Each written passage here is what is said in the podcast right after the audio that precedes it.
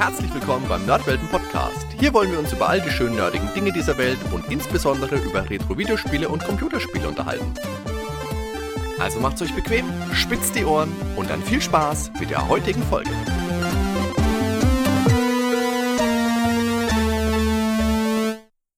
Servus Ben. Moin Hardy.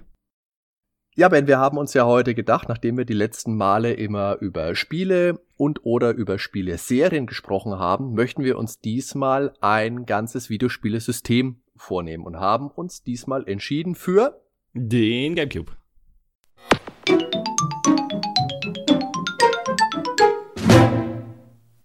Genau, der GameCube. Das war auch gleich das großartige Jingle, das man jedes Mal gehört hat, wenn man ein Spiel gestartet hat. Warst du auch einer von denen, die dann am Schluss dieses tiefe Drrrt immer mitgemacht haben? Mm, nein. Na, aber, ich schon.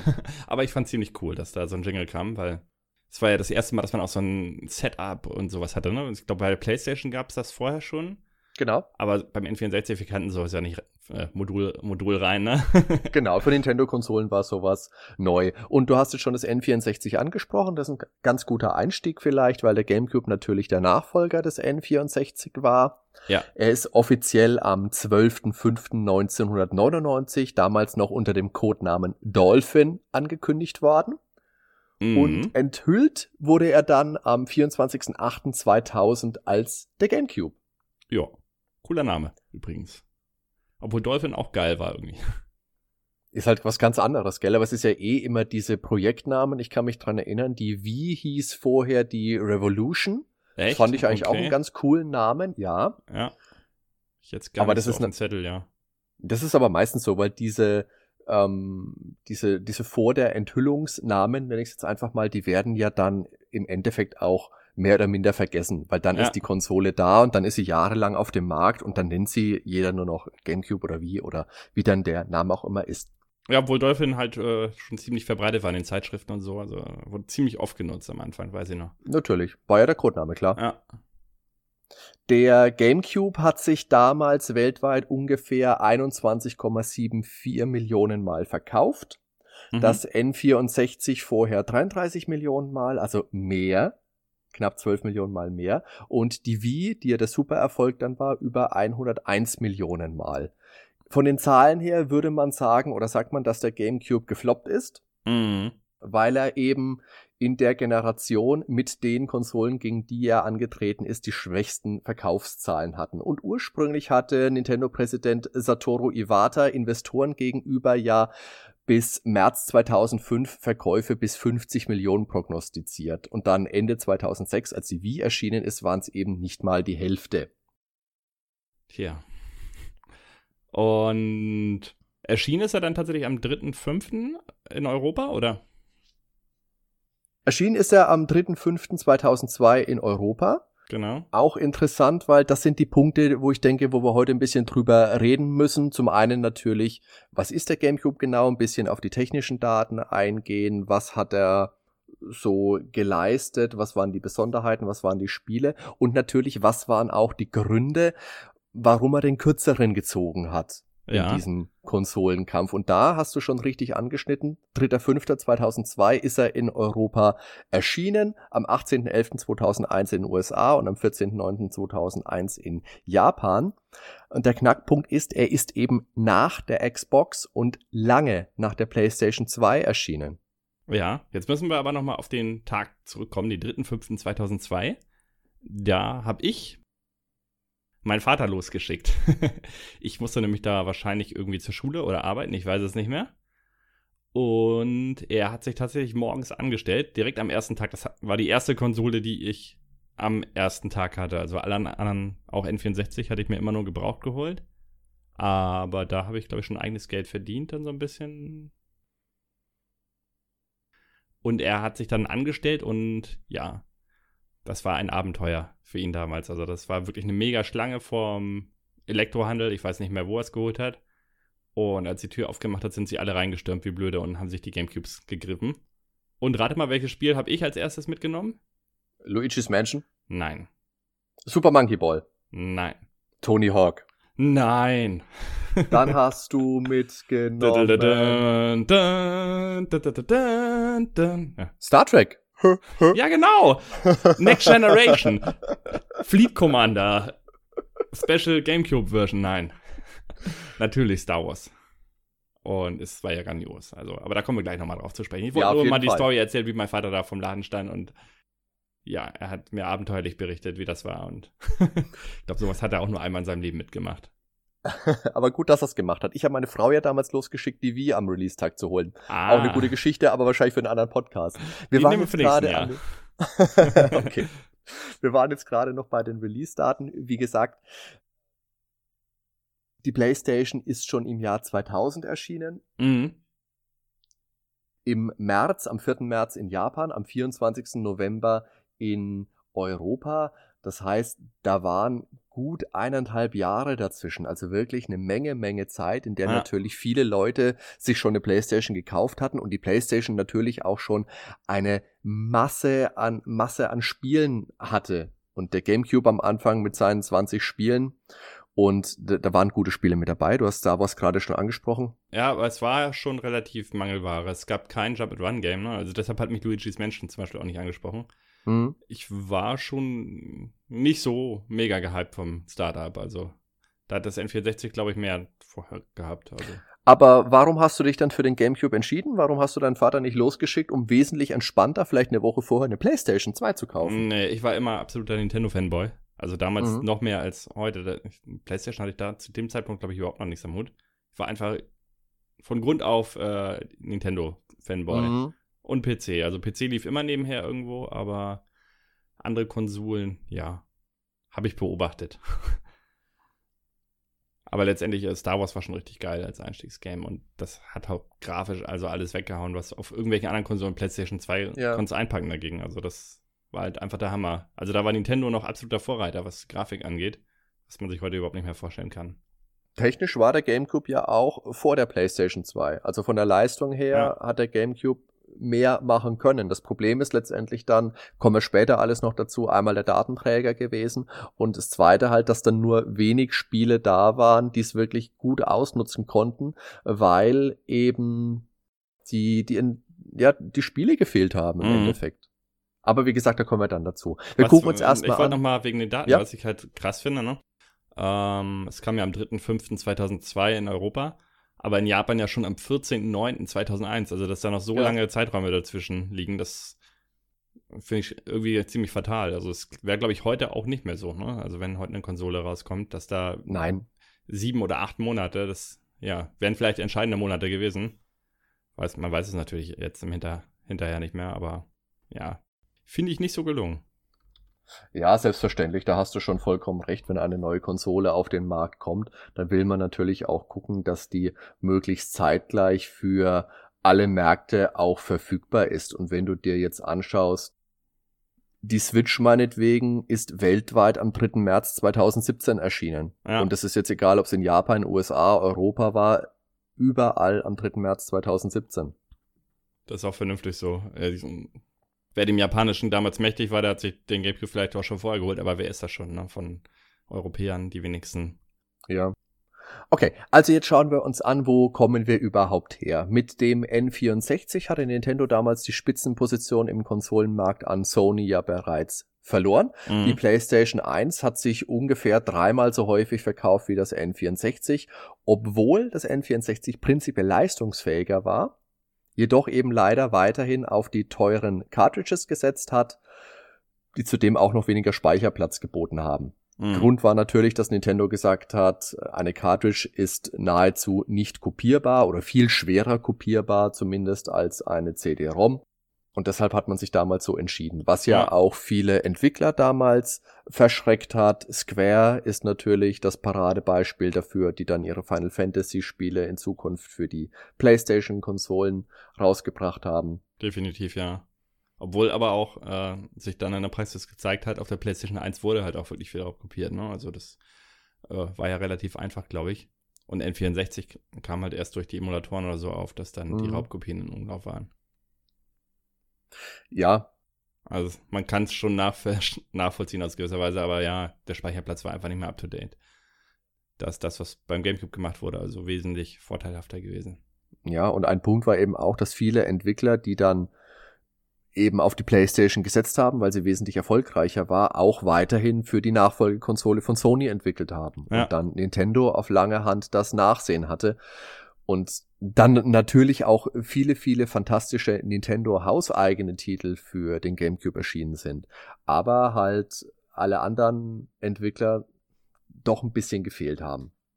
Aber das ist generell so ein Nintendo-Ding, glaube ich. Ne? Also die besten Spiele kommen eigentlich immer von Nintendo selber. Also egal, welche Konsole man sich jetzt anguckt. Gut, damals hattest du halt noch äh, Capcom und, na sag mal, Konami, äh, Konami Square, ja, äh, ja. Natsume hatte gute Spiele damals auf dem Super Nintendo noch. Das haben sie mit dem N64, haben sie sich da echt viele äh, mit verkrault. Ja.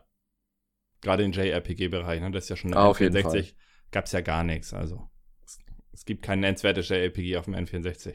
Ja, und auch auf dem GameCube schaut's eher mau aus. Da gibt's zwei, drei gute Spiele, ja. aber eben auch nicht die Masse, die es auf der PlayStation 2 gab. Das stimmt. Wobei technisch hätte man ja da schon im Prinzip Final Fantasy und so alles rausbringen können, ne? Das wäre überhaupt kein Prinzipiell Problem. Prinzipiell ja. Nur wie gesagt, Square hatte ja damals dann keine Lust mehr auf Nintendo. Der Claude Moas hat ja in der Interviewfolge, die ich mit ihm geführt habe, diese nette Anekdote gespielt, dass äh, Nintendo und Square-Chef zusammen Karten gespielt haben, dass sie sich da überworfen haben, okay, ob das jetzt wahr ist oder nicht, das sagt der Claude auch selber, weiß man nicht, ob man da so wirklich so Glauben schenken kann. Letztendlich ist es aber so, dass man sich voneinander entfernt hat und dass einfach keine Final Fantasy Spiele, keine Square Spiele im Allgemeinen dann lange für Nintendo Konsolen erschienen sind. Ja, obwohl für den Gamecube ja nachher ein Ableger kam, ne? Ich hab's auch nochmal, äh, also kommen wir später nochmal drauf. Es gibt ja einen Final mhm. Fantasy-Titel. Das stimmt. Aber wie du sagst, da kommen wir später noch dazu. Der Arbeitstitel, da haben wir schon mal drüber kurz gesprochen, war wie gesagt der Dolphin. Das wird ja unter anderem auch im GameCube-Spiel Super Mario Sunshine verwendet, das auf der Isla Delfino spielt. Und die ähm, Peripheriegeräte haben immer eine Referenznummer, die mit DOL beginnt. Hm. Was auch wieder auf den Dolphin hinweist. Der GameCube gehört zur sechsten Konsolengeneration, auch bekannt als die 128-Bit-Ära, wie das Sega Dreamcast, das aber ab dem 31.03.2001 dann schon nicht mehr produziert wurde. Mhm. Das hat sich ähm, 9,13 Millionen Mal weltweit verkauft die PlayStation 2 155 Millionen Mal weltweit, Stand Januar 2013 und die Xbox über 24 Millionen Mal weltweit. Also alles Zahlen, die, also Dreamcast ausgeschlossen selbstverständlich, die über den 21,74 vom GameCube liegen. Ja. Dann würde ich vorschlagen, wir haben jetzt über den GameCube schon ein bisschen gesprochen und über die, das Umfeld, in dem er erschienen ist, aber wie schaut denn der GameCube überhaupt aus? Es ist ein Würfel, ne? Er ist ein Würfel, genau. Mit einem sehr praktischen Tragegriff. Hast du diesen Tragegriff jemals verwendet, Ben? Immer. Ich bin immer zu Kumpels gefahren. Wir haben unsere Gamecubes vernetzt da ohne Ende. Nein, natürlich nicht. Also das Ding stand permanent immer an derselben Stelle. Ich weiß nicht, wofür der ist. Sieht ganz nett aus, aber na gut, also er ist natürlich ein kleiner, kompakter Würfel und er war, glaube ich, schon auch dafür gedacht, dass man ihn einfach leicht mal mitnehmen kann.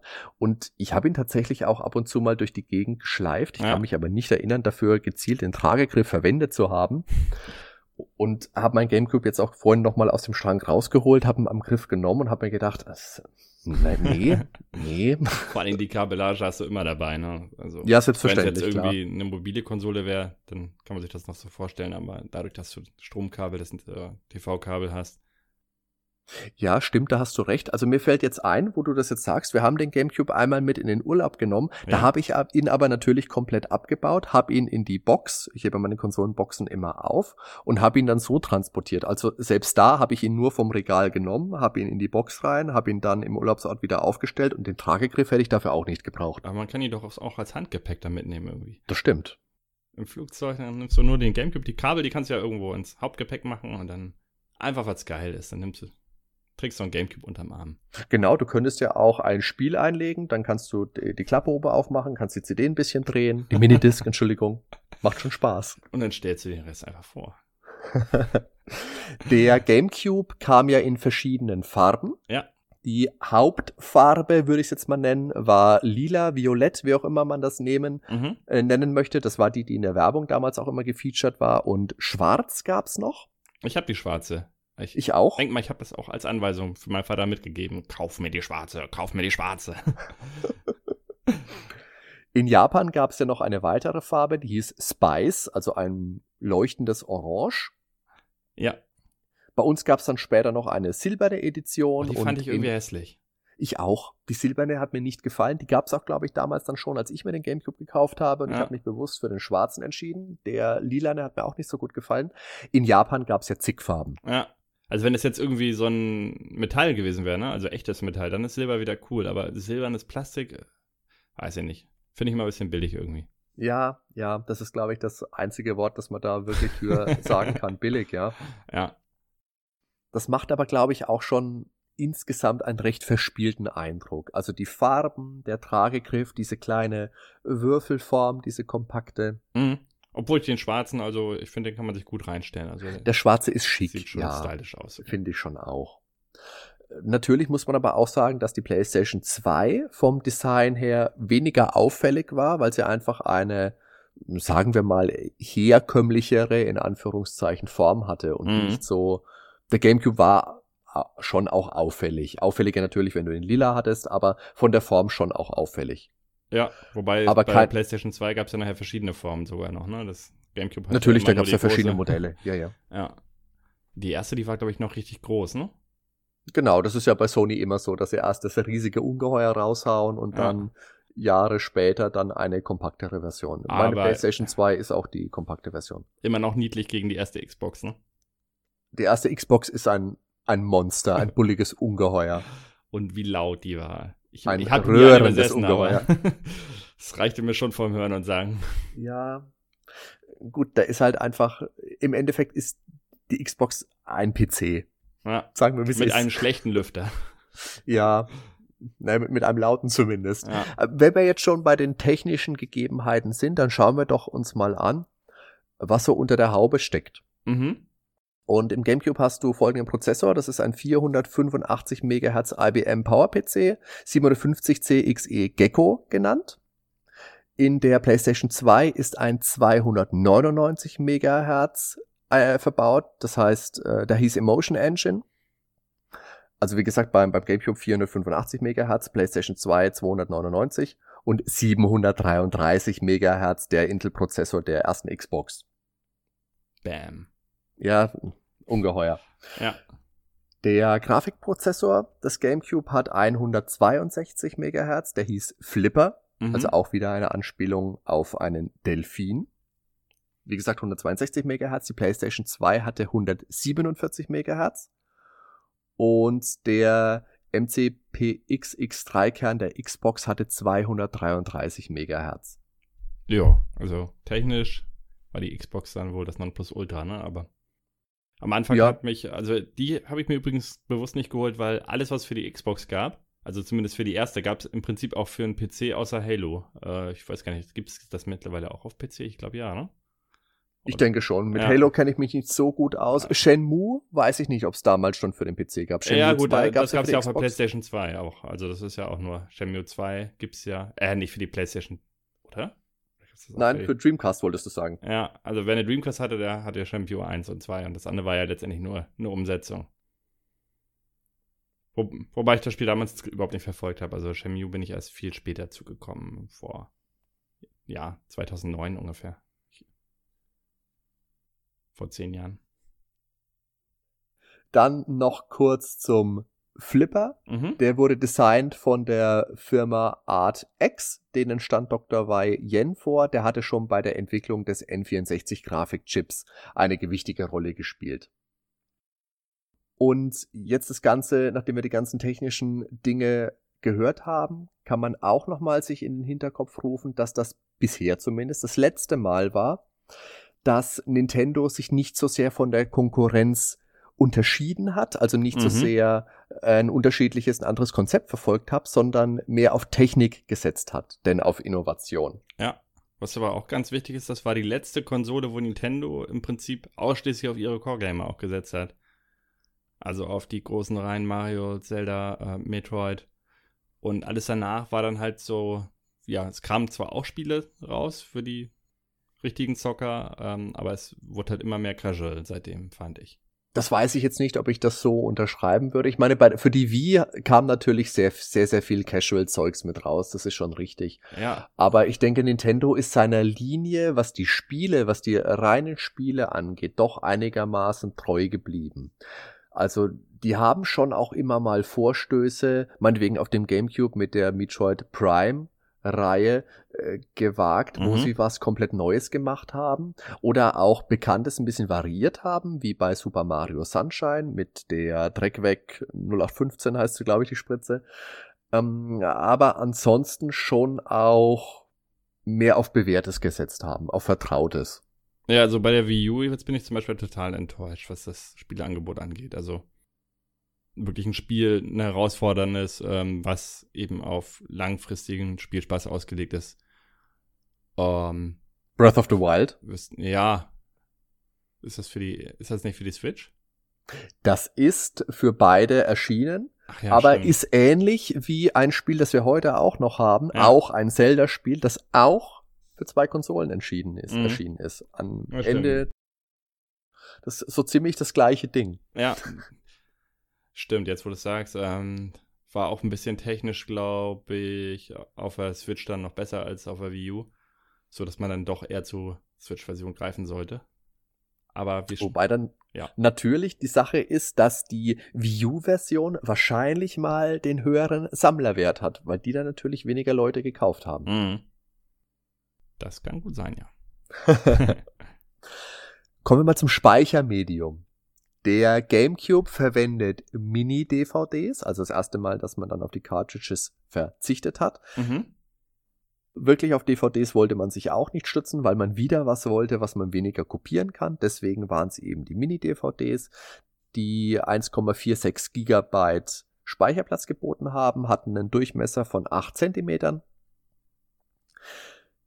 Das ist jetzt nicht so viel Platz, wie auf einer herkömmlichen DVD. Mit einem Single-Layer gehen auf eine normale DVD 4,7 GB drauf. Mhm. Daher sind größere Spiele wie Tales of Symphonia oder Resident Evil, das Remake oder Resident Evil 4 auf zwei Discs aufgespalten worden. Stimmt, Resident Evil hatte auch zwei. Das war mir, ich kam jetzt auch gerade nur auf Tales.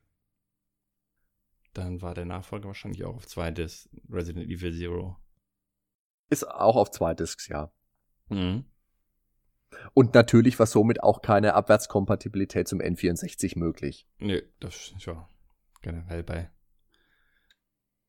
na, Cartridges dann viel mhm. zu aufwendig. Diese Mini-DVDs waren übrigens auch nicht mit normalen DVD-Spielern kompatibel, um Raubkopien zu vermeiden. Und im Gegensatz zur PlayStation 2, die auch noch abwärtskompatibel zur ersten PlayStation war, mhm und in etwa interessanterweise genauso viel gekostet hat wie ein DVD-Player dies äh, damals. Äh, und der Xbox hat der GameCube keine DVDs und keine Audio-CDs abgespielt. Ja. Aber für sowas hatte ich, persönlich hätte da eben ein PC gehabt. Also das war jetzt für mich äh, nicht schlimm, dass es das nicht unterstützt hat, aber ja. Wer so ein ja, Multimedia-Ding im Wohnzimmer ja, haben genau. wollte, für den war das natürlich eher dann schon wieder ein Abtörner, ne? Und wie gesagt, bei der PlayStation war halt das große Argument, du hast im Endeffekt genauso viel gezahlt wie für einen DVD-Spieler, ja. plus hattest noch die Konsole mit dazu. Das konnten sie ja nachher wunderbar fortsetzen mit dem Blu-ray-Player, ne? Der PlayStation 3 ja, war genau. das, ne?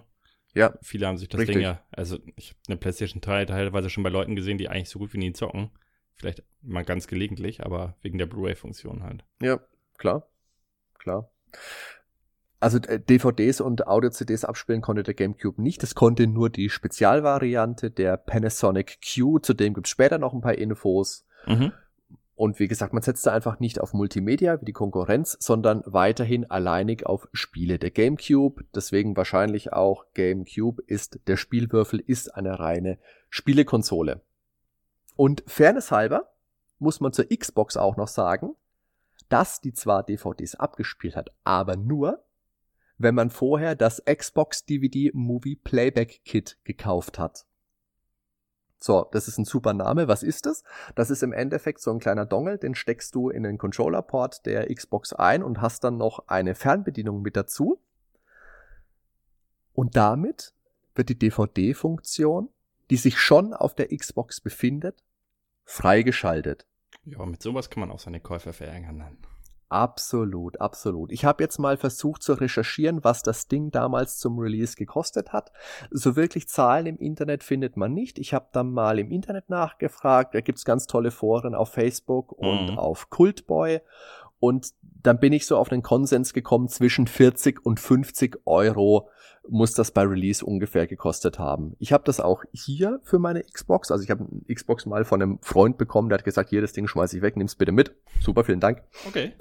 Und da war das eben mit dabei. Und die Fernbedienung, also zum einen ist sie nicht wirklich hübsch. Mhm. Fühlt sich jetzt auch nicht so wertig an. Dann der Empfänger dazu, okay, ja.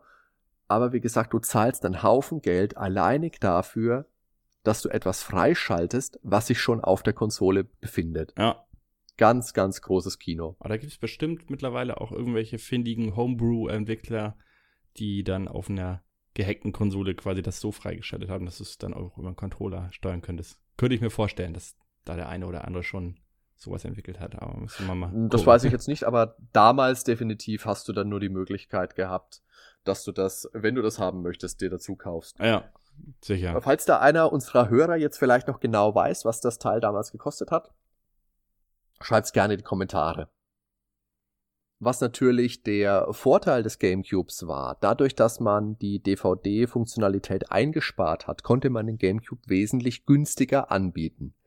Die PlayStation 2 hat zu Beginn knapp 300 Euro gekostet und die Xbox stramme 480 Euro. Das ist kurz darauf auch schon auf 299 Euro gesenkt worden. Und der GameCube schlug mit 200 Euro zu Buche. Mhm, was musst du denn mal reinziehen? Also von 480 auf 299, das sind fast 200 Euro weniger. Ja. Fast 50 Prozent, was die sich da für eine Gewinnmarge am Anfang noch aufgeschlagen haben anscheinend. Ja gut, oder die haben wirklich unter Herstellungskosten verkauft, ähm, es ist, um ich, bei der, Spiele zu verkaufen dann. Bei der ersten Xbox damals eh so ein Ding gewesen, dass man, wenn ich mich da jetzt richtig erinnere, ist es so gewesen, dass man mit den Konsolenverkäufen nicht wirklich Geld gemacht hat. Da ging es nur ja. darum, Software vielleicht noch zu verkaufen und eben einen Fuß in das Metier Videospiele zu bekommen oder Konsolen zu bekommen. Jetzt aber wieder zum GameCube. Anfangs lief es gar nicht schlecht. Mhm. Zehn Tage nach dem EU-Release waren knapp 400.000 Einheiten verkauft worden und Mitte 2002 hat man dann eben noch diese Prognose, die wir am Anfang erwähnt haben, rausgehauen. 50 Millionen bis 2006. Wir wissen heute, es hat nicht funktioniert. Denn bereits im Jahr 2002 begannen erste Diskussionen um einen Nachfolger und 2003 war auch kein sonderlich gutes Jahr für Nintendo. Mhm. Viele, viele Spiele wurden aufgrund besserer Verkäufe nur für die PlayStation 2 und oder für die Xbox produziert, während uns GameCube-Besitzern damals meist nur der traurige Blick in die Röhre blieb.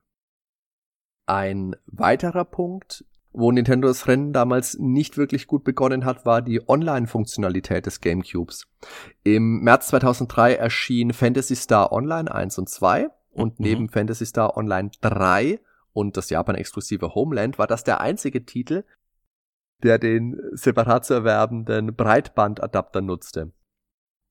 Und das sind auch so ziemlich die einzigen Spiele, die man online spielen konnte. Und viel mehr konntest du mit dem Adapter auch nicht machen, weil Surfen im Internet konntest du nicht mit dem GameCube. Mhm. Und dann gab's nur noch Spiele, die man im LAN vernetzen konnten. Also meinetwegen Kirby Air Ride. Ich äh, kenne niemanden, der Kirby Air Ride überhaupt besaß, geschweige denn, der das im LAN gespielt hat oder spielen wollte. Nicht gehabt, ne. 1080 Degree Avalanche und eben Mario Kart. Bei Mario Kart könnte ich mir vorstellen, okay, das kann man im LAN spielen, aber aber du brauchst dann auch mehrere Fernseher nebeneinander, ne? Wenn und mehrere Gamecubes, ja. natürlich, ja, ja. Äh, wie halt eine klassische LAN-Party. Ja, ist, ist schon cool, ne? Also, das Mario Kart jeder seinen eigenen Bildschirm hätte. Aber, ja. Ich kenne jetzt auch keinen, der das so genutzt hat. Und, ja, mit der Online-Funktionalität für drei Spieler oder vier ist irgendwie nicht so der Burner, wie du schon sagst. Naja, du, du konntest dann zu mehreren spielen. Also es konnten ja an jedem Gamecube vier Leute spielen. Du konntest Mario Kart, wenn ich, äh, zu 16 mhm. spielen, genau. Ah, okay, ich dachte, aber man kann, dachte, man hätte dann keine Splitscreens mehr.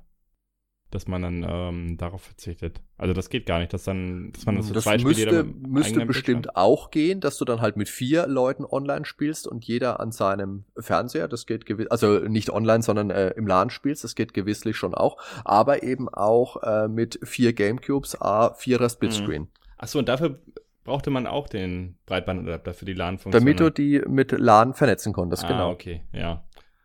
Ja, ist schon ganz nett, aber ich kenne auch niemanden, der das in der Praxis hatte. Es ist halt ein Aufwand. Und, und ob's, äh, selbst mit Tragegriff hätte ich das nicht machen wollen. Gab es beim N64 eigentlich irgendwie so ein Online-Ding? Ich meine auch, oder? In Japan? Die, wo nachher auch so eine Art Mario Paint gab es fürs N64 und hatte das nicht auch dieses Zusatzperipherie-Gerät? Das nicht hm, auch eine Online-Funktion?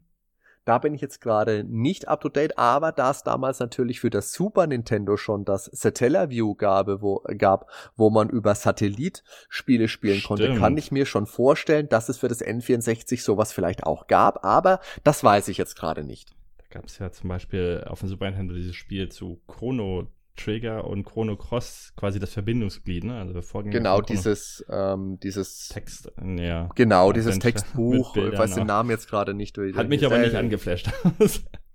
nee, ich habe das, ich hab das, das mal, mal, ja auf anderen Wegen ausprobiert, aber ne, genau meins die guten nicht. anderen Wege. Die guten anderen Wege.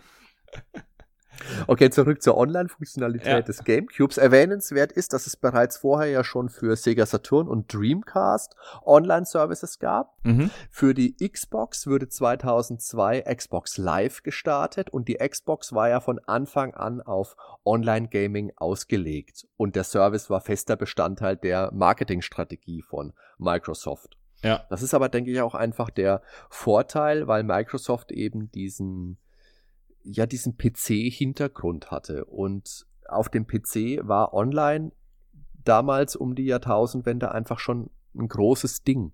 Da mhm. haben die Konsolen damals noch hinterhergehinkt. Es sind ja auch tatsächlich dann viele, die dann zum Beispiel Ego-Shooter über Konsole online gespielt mhm. haben. Was ich immer noch nicht. Also ich finde gewisse Spiele, die zocke ich immer noch nur auf dem PC, weil ich damit nicht klarkomme. Aber es gibt anscheinend mhm. welche, die sind damit aufgewachsen mit Konsole und können entsprechende Genres auch auf Konsole zocken, online. Ähm, ja, da haben sie natürlich richtig eben den richtigen Markt getroffen, Microsoft. Und ich glaube, ohne diese Online-Funktionalität hätten sie diesen Erfolg gehabt. Bestimmt. Und das Gute war eben, dass sie einen großen, übergeordneten Online-Service dafür angeboten haben. Ja. Bei der PlayStation 2 war es auch möglich, online zu spielen. Da gab es aber keinen übergeordneten Service, mhm. sondern da lag die Verantwortung für den Online-Multiplayer beim Spieleentwickler. Und die liefen dann auf Third-Party-Servern. Ja, schon geiler, wenn du einen Account hast. Sei es jetzt auf der Xbox oder sei es bei Steam auf dem PC dann wo du dich dann auch vernetzen kannst. Und bei PlayStation 3 hatten sie auch dann auch einen übergeordneten Service, oder? Also Sony. Genau. Ja. Ja. Das PlayStation Network, ja. Ja. Also diesen Zug hat Nintendo damals definitiv verpasst und sie sind auch sehr, sehr lange auf Krücken hinterhergehinkt. Man kann sich jetzt streiten, ob sie heute mit der Konkurrenz gleichgezogen sind. Ich denke, so wirklich, äh, wirklich auf Augenhöhe ist Nintendo immer noch nicht, haben sich aber stark gebessert, ja. ähm, zumindest was den Online-Service angeht. Aber allein wegen den Usern, also es sind einfach viel mehr Leute, glaube ich, bei den anderen beiden Konsolen vertreten, die das nutzen.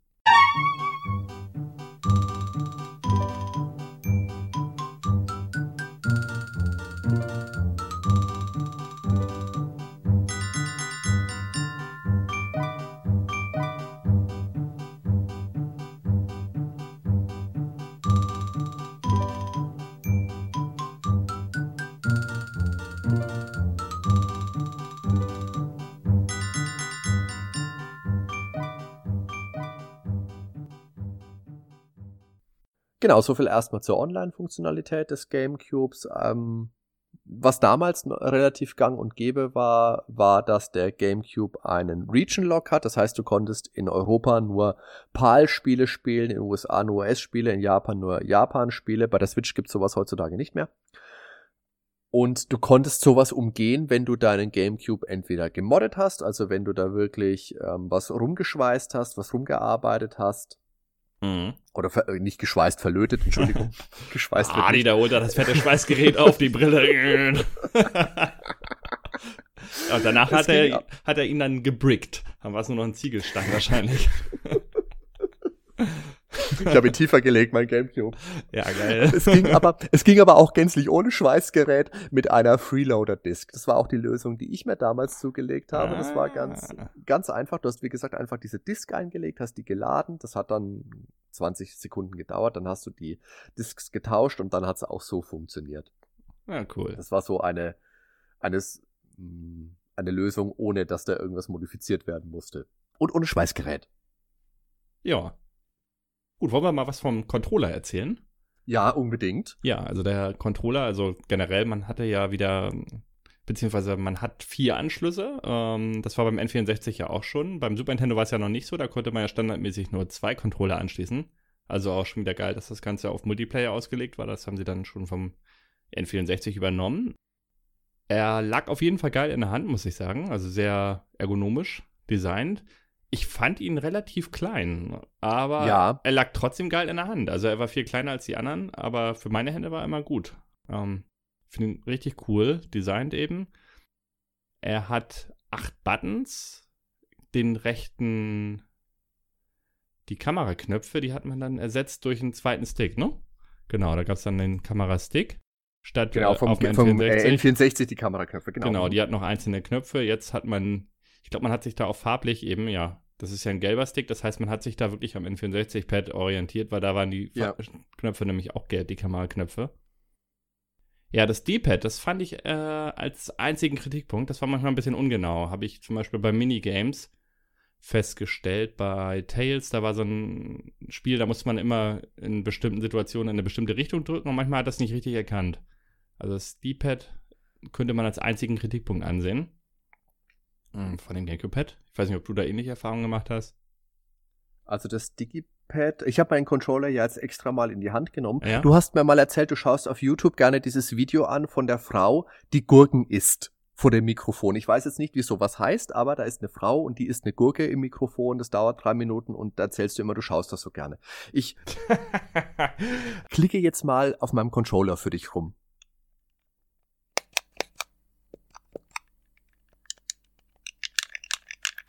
Das war der GameCube Controller. Was ich ganz cool finde, wie du sagst, er liegt sehr gut in der Hand. Ich fand den Controller damals schon etwas klein, mhm. finde ich heute auch. Ja.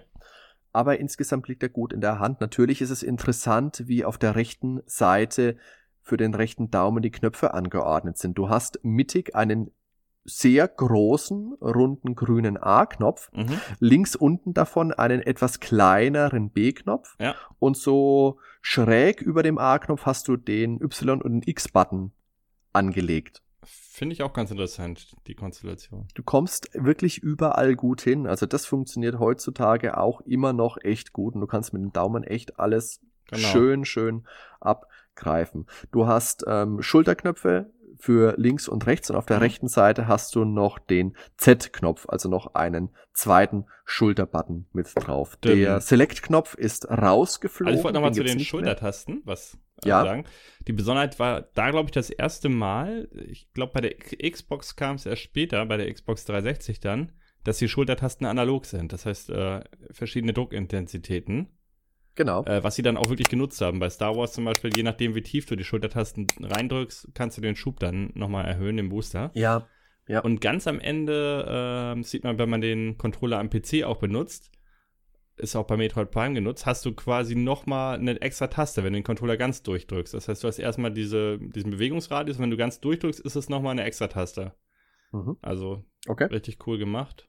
Mm, ja, Rumble hat er ja gleich mit eingebaut. Haben sie gelernt ja. aus diesem Rumble-Packer. Ich meine, das war natürlich damals richtig geil, dass sie es rausgebracht haben, ne? Auf ja, N64. Das N64 Man kannte es halt genau, vorher ja. nur mhm. von ähm, diesen Joysticks oder Lenkräder für Force Feedback hieß es ja auf dem PC. Genau. Ja.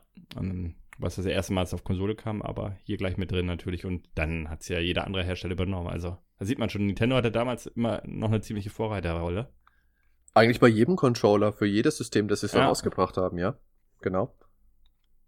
Ja, und kein Motion Control, ne? Das haben sie dann erst später reingenommen. Also haben wohl ein bisschen damit experimentiert. Mhm. Aber ja, haben wahrscheinlich dann die Ergebnisse schön in die Wiege gesteckt. Genau, also wie du sagst, in der Entwicklungsphase, in der frühen für den GameCube hat man damit experimentiert, hat es nicht umgesetzt, aber dann für die Nachfolgekonsole ja. mit eingebaut. Ob, genau. Obwohl, da fand ich sie auch so bescheuert, ne? Da haben sie dann die Wii rausgebracht und irgendwie ein halbes Jahr später, ja, wir machen jetzt die Wii Motion Plus, anstatt sie es Aber ein halbes Jahr war das nicht. Das, ja, das war ja. schon, das hat schon gedauert. Ja, aber hätten sie es doch gleich richtig bauen können. Das war so ein bisschen, oh, wir haben einen Fehler gemacht, wir haben es nicht genau genug gemacht, jetzt kauft euch mal alle das Ding und dann kriegt ihr auch ein besseres Bewegungsinstrument. Äh, also ich habe ja noch für die Wii diese Wii Motion Plus Adapter, die man an die alte Wii Fernbedienung ja, genau. ranklicksen muss. Genau. Die meine ja. ich ja. Ja, bei den späteren war das ja dann mit verbaut schon. Ach so. Aber bei den früheren Modellen äh, musste man das nachrüsten. Ah, okay, ich kenne die anderen gar nicht. Da habe ich leider keine von. Ich habe nur die alten und dann habe ich, glaube ich, zwei Motion Plus Adapter insgesamt. Zum GameCube-Controller kann man auf jeden Fall sagen, dass das nach wie vor ein sehr, sehr beliebter Controller ist. Der ist ja heutzutage, wenn du dir mhm. irgendwelche Toplisten der Controller anguckst, ist er, wenn er nicht auf Platz 1 ist, ist in der Regel in den Top 3. Er ist so beliebt, dass er äh, abwärtskompatibel mit der Wii war, ja. also dass die Wii abwärtskompatibel mit dem GameCube-Controller war und dass auch für die Wii U und für die Switch nochmal Adapter rausgekommen sind, mit denen man den GameCube-Controller nochmal benutzen kann, weil gerade Spieler von Super Smash Bros. auf diesen Controller schwören.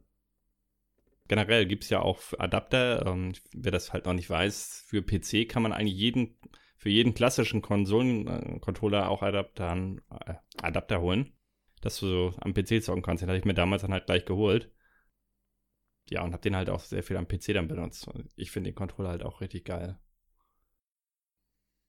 Für den GameCube gab es damals ja auch den Wavebird, einen Funk-Controller, der damals auch vor sehr beliebt war, hatte keine Rumble-Funktion, um Energie zu sparen aber war auch ein Super Controller. Es gab die Bongo Controller.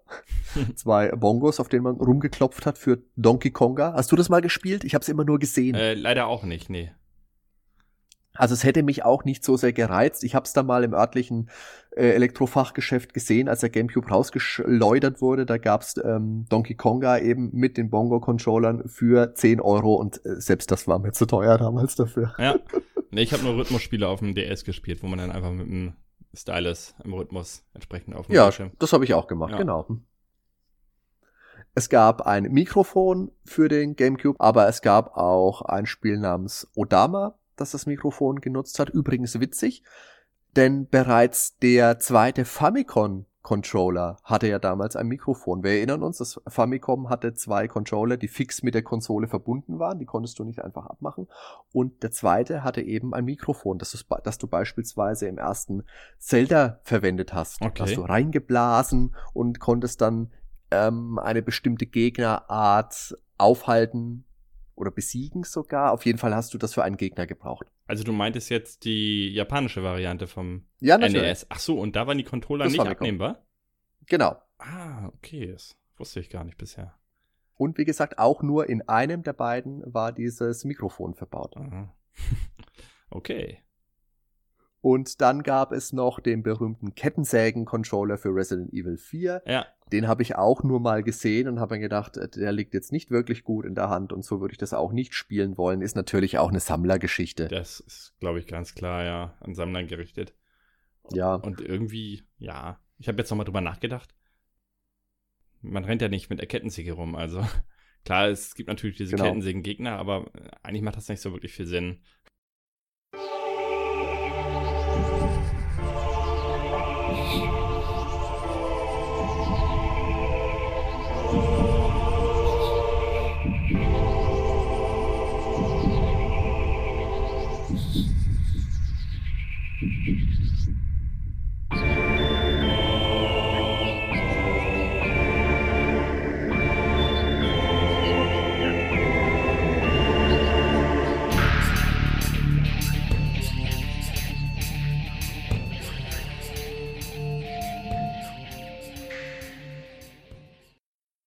Wenn man sich den GameCube jetzt noch anschaut, als Speichermedium hat er Memory Cards benutzt. Mhm. Die hat man jetzt wie bei den anderen GameCube-Konsolen auch in den GameCube selber reingesteckt. Es gab zwei Anschlüsse dafür, die gab es in unterschiedlichen Größen. Genau, wobei die Nintendo Standard Memory Cards extrem klein waren. Also wenn ja. du mehr als fünf, sechs Spieler hattest, konntest du schon vergessen, dann musstest du teilweise Speicher wieder löschen. Dann habe ich mir irgendwann eine gekauft. Da war so ein Schalter, so ein, also man musste vier einzelne Blöcke auswählen. Und die funktionierte auch bis zum Ende, also bis ich den GameCube äh, irgendwann halt nicht mehr benutzt habe. Vom Dritthersteller, ich weiß nicht welches war, aber ich glaube, es gibt auch Leute, die haben andere Erfahrungen gemacht, wo dann plötzlich einfach Spielestände weg waren mit irgendwelchen Memory Cards die dann nicht so geil waren, vielleicht. Das ist natürlich grauenhaft, wenn die Spe äh, Speicherstände plötzlich weg sind. Das ist, glaube ja. ich, der Albtraum jedes, Spiel jedes Spielers. Ja, aber ich bin froh, dass diese Memory Card Geschichte, dass das Geschichte ist. ja, das stimmt. Das war immer ein ziemliches Gefrickel. Vor allem, wenn du dann, wie du sagst, mehrere hattest und dann nicht wusstest, welcher Speicherstand ist jetzt auf welcher Karte drauf, weil ja. ich zumindest habe meine, Speicher, hab meine Speicherkarten nicht noch voll geschmiert wenn man überlegt, wie viel Speicherplatz auf eine SD-Karte schon wenige Jahre später passte. Das ja, ist so enorm. Aber auch da auf dem PC war schon viel mehr möglich. Und auf der Konsole machen die da so einen mega Aufwand, als wenn das jetzt irgendwie so schwer wäre, den vierfachen Platz zur Verfügung zu stellen. Ich glaube, das war einfach nur eine Geldmacherei. Ähm, an Peripherie gab es auch ein paar interessante Sachen für den GameCube und für mich besonders herausgestochen hat der Game Boy Player. Mhm. Der konnte, es war eine wie eine Plattform kann man sich das vorstellen. Das hat man unten an den Port vom GameCube angeschlossen. Dann hat man auch eine Treiberdisk einlegen müssen und dann konnte man über diesen Game Boy Player Game Boy, Game Boy Color und eben Game Boy Advance Spiele abspielen. Ohne Region Lock, auch super interessant. Und der Game Boy Advance war ja zu der Zeit Nintendos großer Handheld. Ja. Und zum Game Boy Advance super Konsole, im Endeffekt ja ein tragbares Super Nintendo. Ja, soundtechnisch leider ein bisschen drunter, aber sonst ja. richtig geil und auch richtig gute Games dabei. Ich sag jetzt nur Golden Sun zum Beispiel oder so. Und wenn du die dann groß auf dem Fernseher zocken konntest, super Sache. Ich habe es selber nicht besessen, aber wer da jetzt äh, keine anderen Möglichkeiten hat eben und Game Boy Advance dann äh, zu Hause eh liegen hat, für den war es natürlich richtig geil. Ich wollte mir das Teil ja vor einer Ewigkeit, ist jetzt auch schon wieder eine Ewigkeit her, mal in einem äh, Videospielladen, das ist eine große Kette, die einem immer nur ähm, Gutscheine gibt, wenn man Spiele verkauft. Ich glaube, jeder weiß, wovon ich rede, ohne dass ich mhm. den Namen sagen muss. Auf jeden Fall bin ich da hingegangen und habe den Game Boy Player gesehen. Er hat mh, hm, 35 Euro gekostet, meinetwegen. Dann habe ich mir gedacht, okay, komm, nimmst du mit. Und habe aber gewusst, Gott sei Dank, dass ich ja die Treiberdisk dazu brauche. Und habe dann im Laden gefragt, die Treiberdisk ist ja dabei, oder? Die Verkäuferin hat mich angeschaut, als, keine Ahnung, als wäre ich eine Kuh. Und hat dann erstmal ihren Chef anrufen müssen, der mir dann gesagt hat, nee, Treiberdisk, da habe ich keine.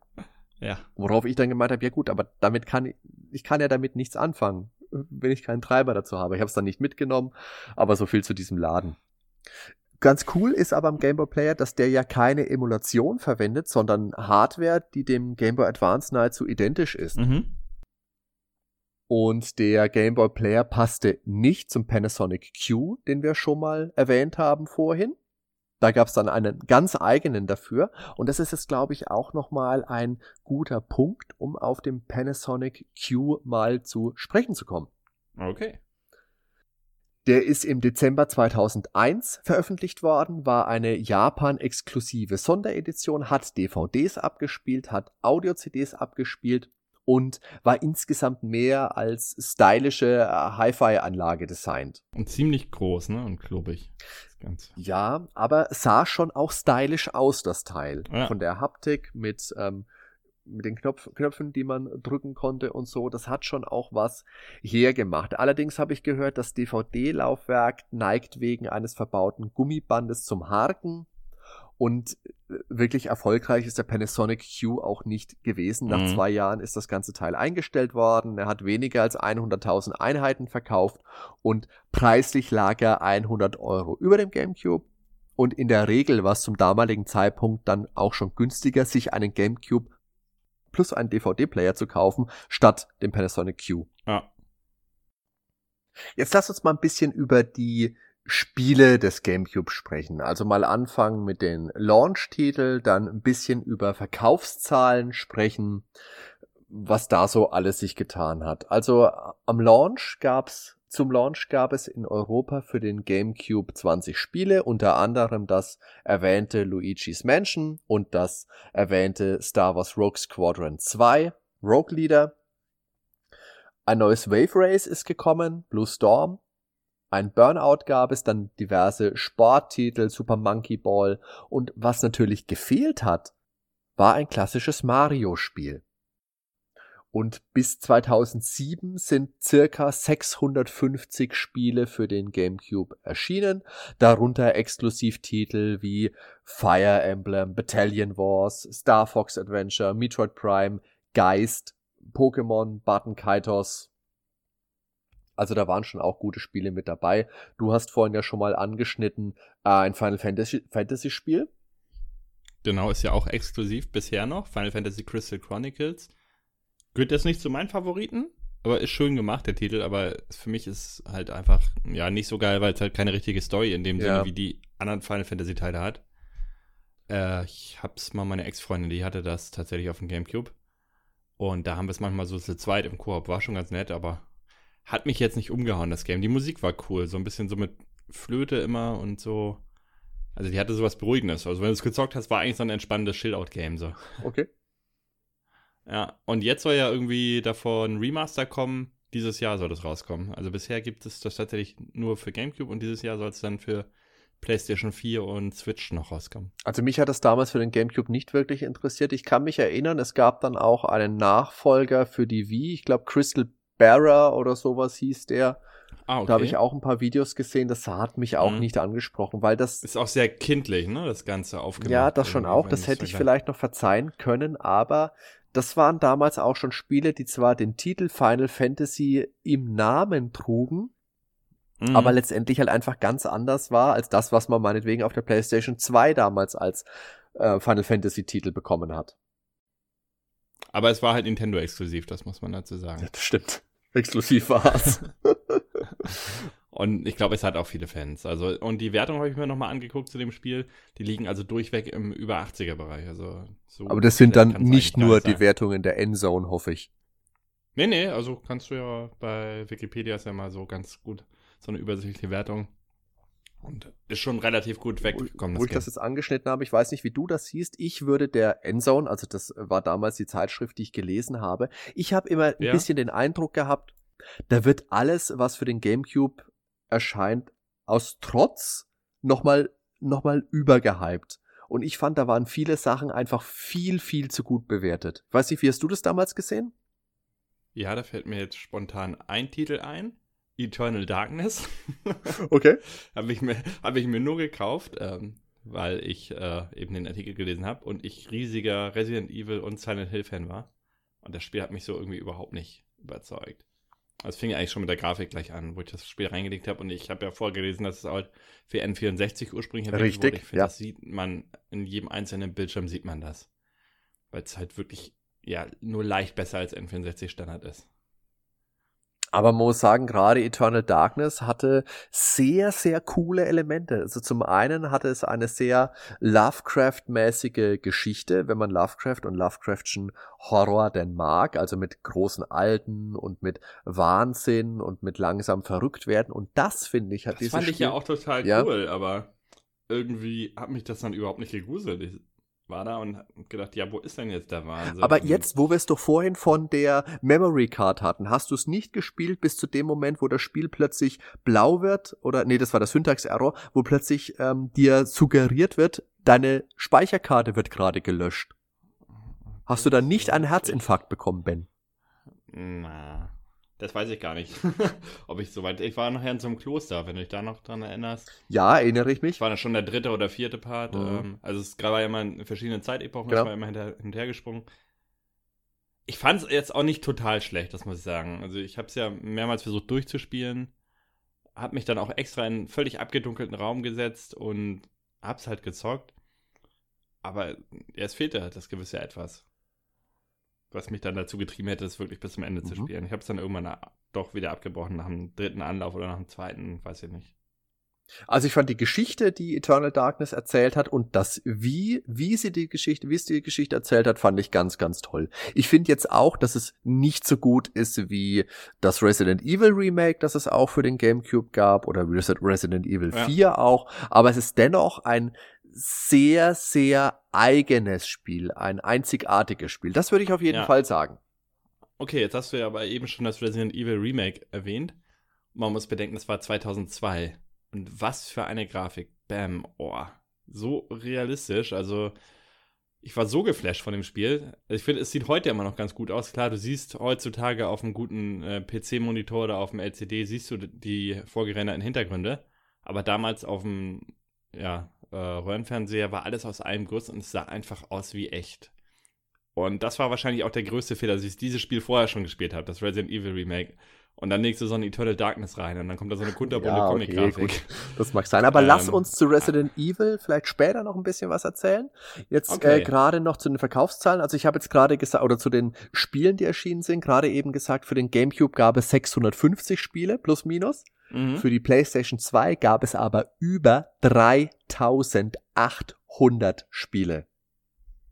Ja, das ist natürlich eine Menge.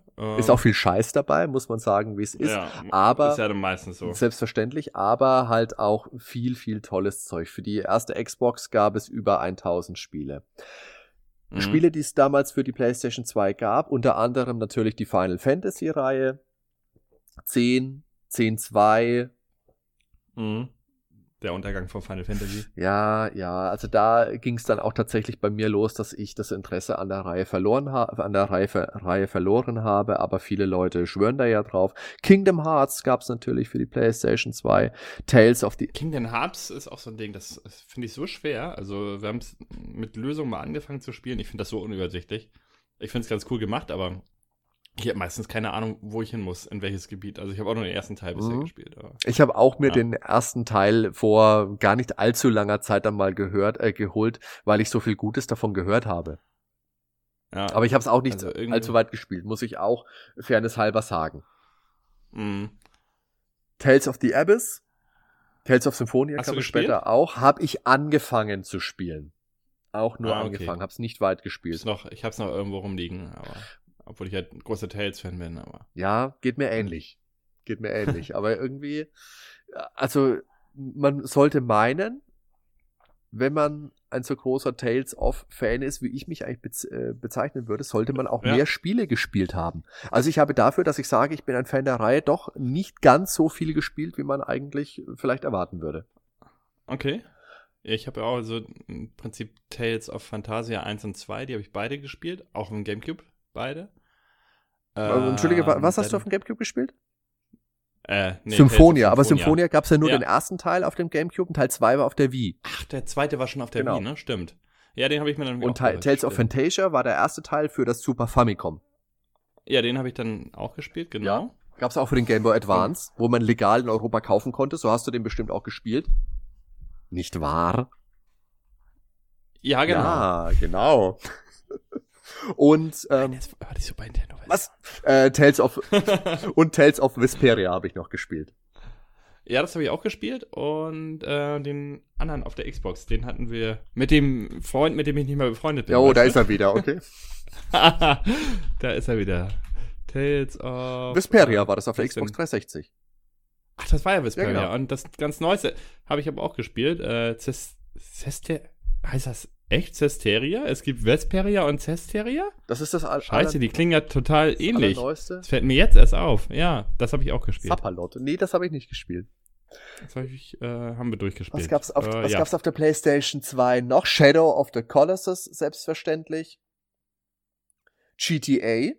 GTA ähm, 3, Vice City und San Andreas kamen damals für die PlayStation raus. Für die Xbox ja, gab's. Und auf der PlayStation 2 natürlich, ähm, sag, helfen mal, dieser Typ.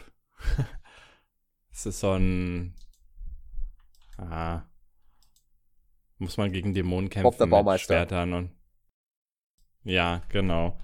Nein. Ja, Kratos, ähm, God of War. God of War, äh, meinte ich auch, äh, wollte ich auch noch erwähnen, aber ich meine das andere äh, japanische Spiel. Ja, Devil ähm, May Cry. Devil May Cry, ja, genau. Das sind ja natürlich auch Spiele, die auf der PlayStation 2 ganz groß mhm. geworden sind. Und später gab es auch Resident Evil 4 zu meinem Entsetzen für die PlayStation 2. Ja, Dazu kommt dann später auch also, noch mehr. Ja. Äh, für die Xbox gab es natürlich Halo, auch GTA, zumindest Vice City und San Andreas, Shenmue 2 und die Knights mhm. of the Old Republic Spiele. Ah, okay. Die habe ich den ersten Teil auch auf PC später nachgeholt. Sehr, sehr geiles ja. Game. Den zweiten habe ich, hab ich da, glaube ich sogar. In Steam, aber noch nicht gespielt. ja, geht mir ähnlich. Ich habe auch den ersten Teil gespielt, fand ihn großartig und nie den zweiten gespielt. Hm. So läuft's. Dann wissen wir, was wir noch tun müssen. Und da mal einen Podcast drüber machen. Über Knights of the Old Republic. Das wäre mal was. Ja, doch. Die meistverkauften Spiele auf dem GameCube. Was meinst du, Ben? Was ist das meistverkaufte Spiel? Jetzt mal ohne auf die Liste zu gucken. Du hast schon wieder äh, geguckt. Ich würde jetzt einfach mal tippen, Mario Sunshine ist ganz oben mit dabei mhm. und Twilight Princess. Also jetzt getippt, weil das sind halt die Nintendo. Ach so. Äh, und Metroid Prime 1 zumindest. Ich zwei vielleicht nicht ganz so oft, wobei ich zwei besser finde. Also das Problem ist Und? natürlich, dass Twilight Princess so ziemlich mit das letzte Spiel war oder eines der letzten Spiele, die für den GameCube. Äh, Wind Waker, sorry, habe ich ganz vergessen. Ne? Okay, genau. Wind Waker wird auch ganz oben. Sein. Auf Platz 1 ist Super Smash Bros. Melee mit 7,09 Millionen Verkäufen. Auf Platz 2 ist Mario Kart Double Dash, 7 Millionen Mal. Auf 3 okay. ist Super Mario Sunshine mit 6,31 mhm. Millionen. Dann kommt Wind Waker auf der 4 mit 4,6. Auf Platz 5 ist Luigi's Mansion der Launch-Titel mit 3,6 Millionen Mal. Und dann habe ich mir noch aufgeschrieben, auf Platz 18 Resident Evil 4 mit 1,6 Millionen. Deswegen aufgeschrieben, weil Resident ja. Evil 4 war ja GameCube exklusiv angekündigt worden mhm. und kam später noch auf der PlayStation 2. Wie gesagt, zu dieser Sauerei erzählen wir dann später noch was, weil ich bin. Ja gut, aber es war ja relativ lange, ne? Also mindestens ein Jahr lang war es GameCube exklusiv. Ja, ja, aber es hätte ja komplett exklusiv bleiben sollen ja. was es nicht war. Ähm, ja, ich finde das jetzt Super Smash Bros. Melee, muss ich sagen, war auch ein richtig geiles Spiel. Also es war mein erstes Smash Bros. Ja. Und das habe ich auch wirklich stundenlang gespielt. Ob jetzt im Multiplayer oder im Singleplayer, alles Mögliche freigespielt.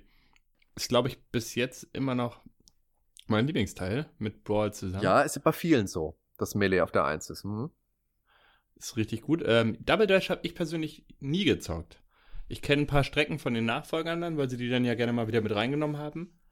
Aber da kann ich nichts drüber sagen. Ich weiß nur, dass es gemischte Kritik gab. Also was mich damals war nicht alle überzeugt. Was mich damals an Double Dash schon gestört hat, war, dass es für mich damals mit 16 Strecken schon zu wenig waren. Ich hätte mir damals schon das Doppelte gewünscht, so wie sie es dann für mhm. die Wii gemacht haben, dass sie dann ja. angefangen haben, nochmal alte oder klassische, wie man das nennen möchte, Strecken mit dazu gebaut haben. Und für ja. mich waren es bei Double Dash einfach zu wenige. Das kann sein, ja. Und das System aber mit den zwei Fahrern letztendlich hat dich nicht gestört, oder? Das, das kam ja auch bei vielen nicht so gut aber ich an. weiß nicht, das ist jetzt nichts, was mich wirklich abgeschreckt hat. Das ist aber auch nichts, wo ich sagen würde, das hat mir einen großen Mehrwert im Spiel gegeben oder meine Strategie mhm. großartig geändert, weil ich dann eben im Endeffekt zweimal den Fahrer und sein Pendant gewählt habe. Also Mario und ja. Luigi oder Yoshi und Birdo war es, glaube ich. Genau, also ich bin da nicht groß ähm, gemischt gefahren mit einem schweren und einem leichten Fahrer.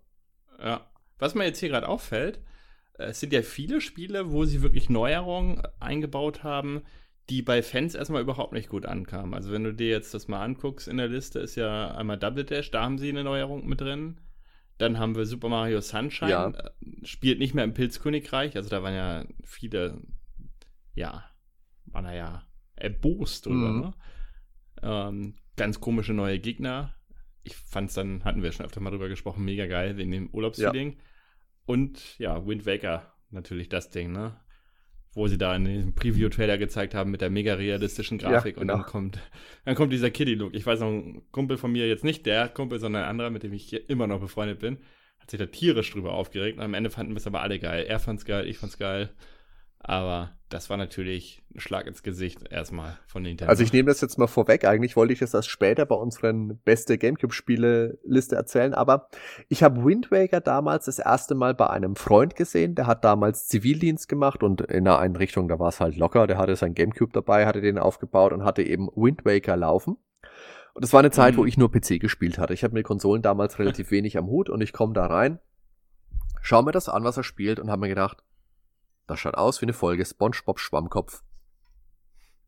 Ja, so weit würde ich jetzt natürlich Es sah nicht einfach aber- aus, es okay. sah einfach aus wie, wie ein Cartoon, wie eine Ja, Zeichentrickserie. das, das ja, und das, das ja. Und Im. Nachhinein dann genauso wie du sagst, erst kam diese, ähm, diese Präsentation, diese Tech-Demo vom GameCube, wo Link in einer realistischen Grafik gezeigt wird und alle haben sich Mhm. darauf gefreut, dass ein neues realistisches Zelda kommt und dann kam eben Wind Waker und das hat eben diesen Kiddie-Look für den GameCube Mhm. nochmal zementiert. Wobei Wind Waker, ich finde Wind Waker ist ein fantastisches Spiel. Also da war mein erster Eindruck Ja. komplett verkehrt. Ich finde Wind Waker heute absolut, absolut großartig. Und du warst aber zu dem Zeitpunkt gar nicht Zelda-Fan oder hast auch tatsächlich die alten Zeldas, die hattest du ja auch nicht gezockt, ne? Mm, Also, doch. Obwohl du PC-Spieler warst, oder? Doch, weil das schon eine Zeit war, wo man dann Spiele nachgeholt hat. Durch Möglichkeiten. Ja, okay, Und- aber du hast auch äh, das schon gesehen, diesen anderen gamecube Nein, nein, den dann, hatte ich nicht gesehen. Na, okay. Also du warst auch überhaupt, hast das gar nicht so mitverfolgt, diese Entwicklung. Das hast du dann erst im Nachhinein dann. Nein, mein, meine erste Erfahrung mit Wind Waker war, ich habe gesehen, als es schon draußen war, als mein Freund es Ja, spielt und okay. ich mir gedacht habe, Mhm. da könnte ich jetzt auch SpongeBob beim Krabbenburgerbraten zugucken. Ja. Nebenbei ein gutes SpongeBob-Spiel gab es ja auch nie. Ja, das ist, ist ganz kleine Nische. Ne? Wir sollten mal die Rechte anfragen und dann können wir da mal so ein schönes 8-Bit SpongeBob, Ghost to SpongeBob Land oder so. Das wäre doch super. Jetzt schauen wir uns mal die Top-Titel für die PlayStation 2 an. Auf Platz 1 ist GTA San Andreas mit 17,33 Millionen Verkäufen. Auf Platz Zu Recht, will ich sagen. Also, großartig, großartiges Spiel. Geiles, immer noch für mich der beste Teil, ähm, aber auf PC dann gerne. Ich habe die auch dann auf dem PC gespielt damals. Ich würde aber sagen, mir hat vom Setting, vom Flair der Vorgänger Vice City mit diesem ganzen 80er-Thema noch besser gefallen. Aber ich bin auch musikalisch sehr stark in der Ja. Hardrock, Heavy Metal, Hair Metal Szene der 80er verwurzelt und ich Auch mag. sehr gut, ja, aber San Andreas hat ja auch sehr viele Rock 80er, gerade dieser Ja, aber eher so frühe eine 90er, Sender ja, der- der Guns N' Roses, sowas, Anfang 90er, ja, da, ja, Äh, ja, ja. Danzig, Mother ist mit bei, ich weiß nicht, ob du das Selbstverständlich, bin großer Danzig-Fan. kennst. Ähm, ja, das ist auch mit im Soundtrack und ja, Guns N' Roses ist mit bei. Schon cool. Es war meistens die Tracks, wenn man in dieser Derby-Arena gefahren ist. Da lief das dann immer. Wo man sich gegenseitig zur Schrott fahren musste. Also, so habe ich es in Erinnerung. Also, dass da generell immer erstmal dieser Rocksender lief, egal was war. Oder mit, mit so einem Hall noch drauf, weil du in dieser Arena gefahren bist und so. Alles lange her, dass ich es gezockt habe.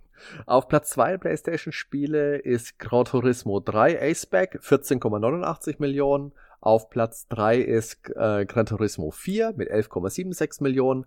Dann habe ich Platz 7 mir notiert, weil das das erste Spiel ist mit Metal Gear Solid 2 mit 7 Millionen, das sich mal weniger oft verkauft hat als Platz 1 der GameCube-Spiele, also als Melee. Und Mhm. Resident Evil 4, wir erinnern uns, für den GameCube 1,6 Millionen Mal, hat sich auf der PlayStation 2 2,3 Millionen Mal verkauft. Also nicht ganz, also das Doppelte nicht, aber 700.000 Mal mehr. Hm. Wie haben sich denn, wie schauen denn die besten Verkäufe auf der Xbox so aus, Ben? Ja, da haben wir einmal Halo 1, äh, Halo 2, sorry, äh, mit 8,49 Millionen. Dann kommt Halo Combat Evolved mit 6,43 Millionen. Und Tom Clancy's Splinter Cell mit 3,2 Millionen.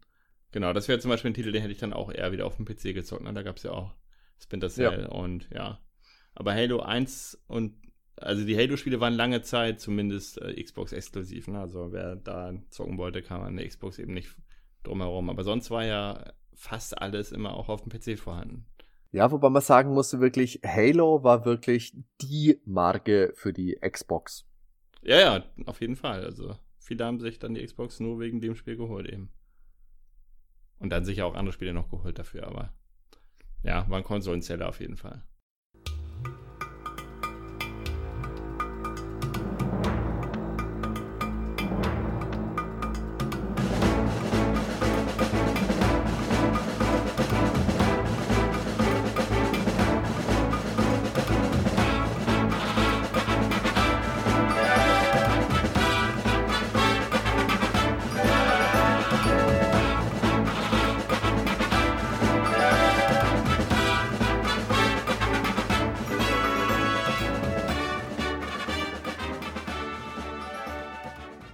Ende 2003 wurde der Preis des GameCubes dann auf 99 Euro gesenkt. Der Absatz hat sich daraufhin nochmal verzehnfacht und der Marktanteil verfünffacht.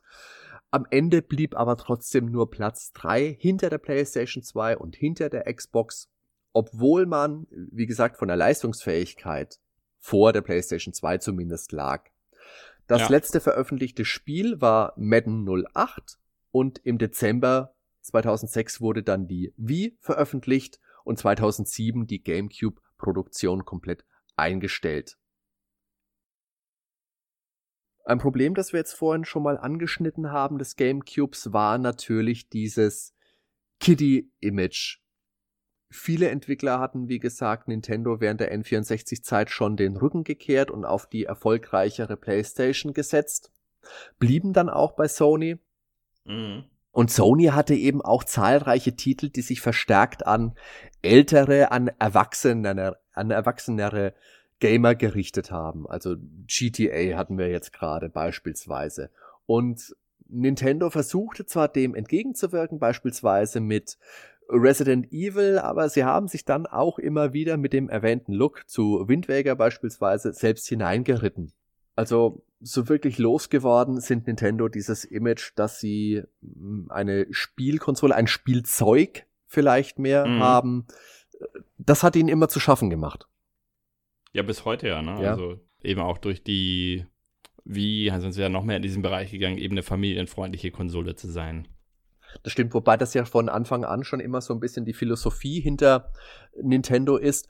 Das NES in ja Japan hieß ja das Famicom, der Family mhm. Computer, also Familie ist da immer groß geschrieben worden. Da ja, hast du schon recht. Weil wenn du dir die äh, alten Super Nintendo Spots oder so anguckst, die sind ja total auf cool getrimmt, auf den coolen Jugendlichen, äh, damals auch, glaube ich, ganz klar noch auf Männer ausgerichtet, also ja, Teenager eben, männliche Teenager. Auch für den GameCube gab es doch ganz skurrile Werbung, wo wir da gerade zu sprechen kommen.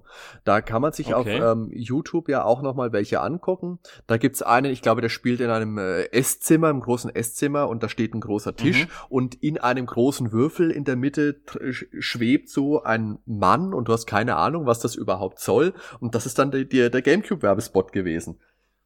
Also ganz mhm. skurril. In Deutschland erinnere ich mich überhaupt nicht an irgendwelche Werbespots. Also entweder wurden einfach keine gezeigt oder es war nicht so eingängig wie die alten Spots von Super Nintendo Zeiten. Vielleicht liegt es auch einfach daran, dass diese Werbespots natürlich hauptsächlich in Kinderprogramm ähm, platziert worden sind. Also ich weiß Stimmt. natürlich, die Super Nintendo Spots, die habe ich auch alle gesehen, aber weil ich damals halt auch mhm. einfach die, das Kinderprogramm geguckt habe. Und ja, N64 ja, GameCube kann ich mich nicht so sehr dran erinnern. Jetzt aber für die Switch natürlich wieder mehr, weil ich jetzt selber eben Kinder habe in dem Alter, in dem ich damals war und da kommen auch die Werbespots. Ah, okay. Daran kann es natürlich auch liegen. Wahrscheinlich. Aber ich kann mir den, das Fernsehen nicht mehr angucken, also das Kinderprogramm, weil das besteht nur noch aus 3D. Es gibt nichts handgezeichnetes, keine schönen Zeichentrickserien mehr, egal ob jetzt aus Japan oder aus USA. Das nervt mich momentan total an, aber das ist ein anderes Thema. okay.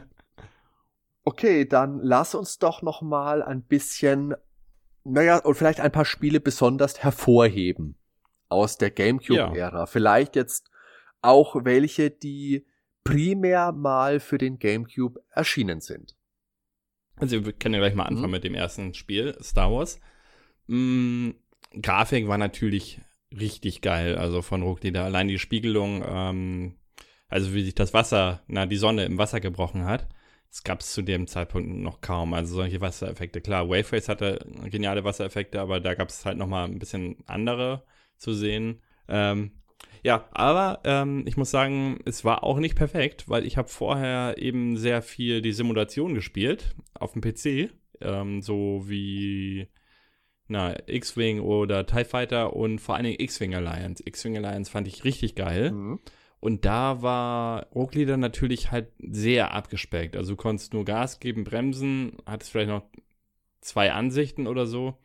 Und ansonsten war es ein reines Shoot'em Up, ein Actionspiel eben. Und bei dem anderen musstest du alles selber einstellen. Du konntest sogar einstellen, ob du deine Schilde, ob du die mehr vorne gleichmäßig verteilt haben willst oder hinten. Du konntest den Schub frei bestimmen. Es war halt richtig eine Simulation. Du warst mit einem Joystick, brauchtest du auf jeden Fall auf PC mit Joystick mit Schubkontrolle und hattest dann noch die ganze Tastatur gefühlt belegt mit irgendwelchen Zusatzkommandos, äh, Objekte aufnehmen, andocken, da anvisieren. Das war richtig komplex.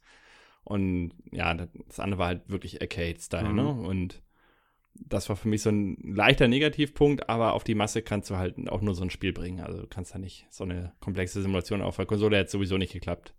Ähm, und ich wurde trotzdem sehr gut unterhalten und das Medaillensystem hat mich dann doch motiviert, da sehr viel rein zu investieren. Aber fandest du es nicht ein bockschweres Spiel? Es war anfänglich sehr schwer, aber ich habe zumindest nachher überall Gold geholt und teilweise auch Platin. Also ich habe auch die ganzen, alle Bonusmissionen, die da waren, habe ich dann freigespielt.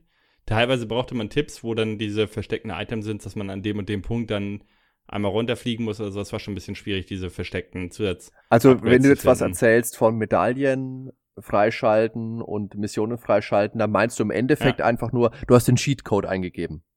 Sag ja, es, genau. wie es ist, danke. Der Cheatcode liegt in meinen Händen. Es nennt sich Skillcode.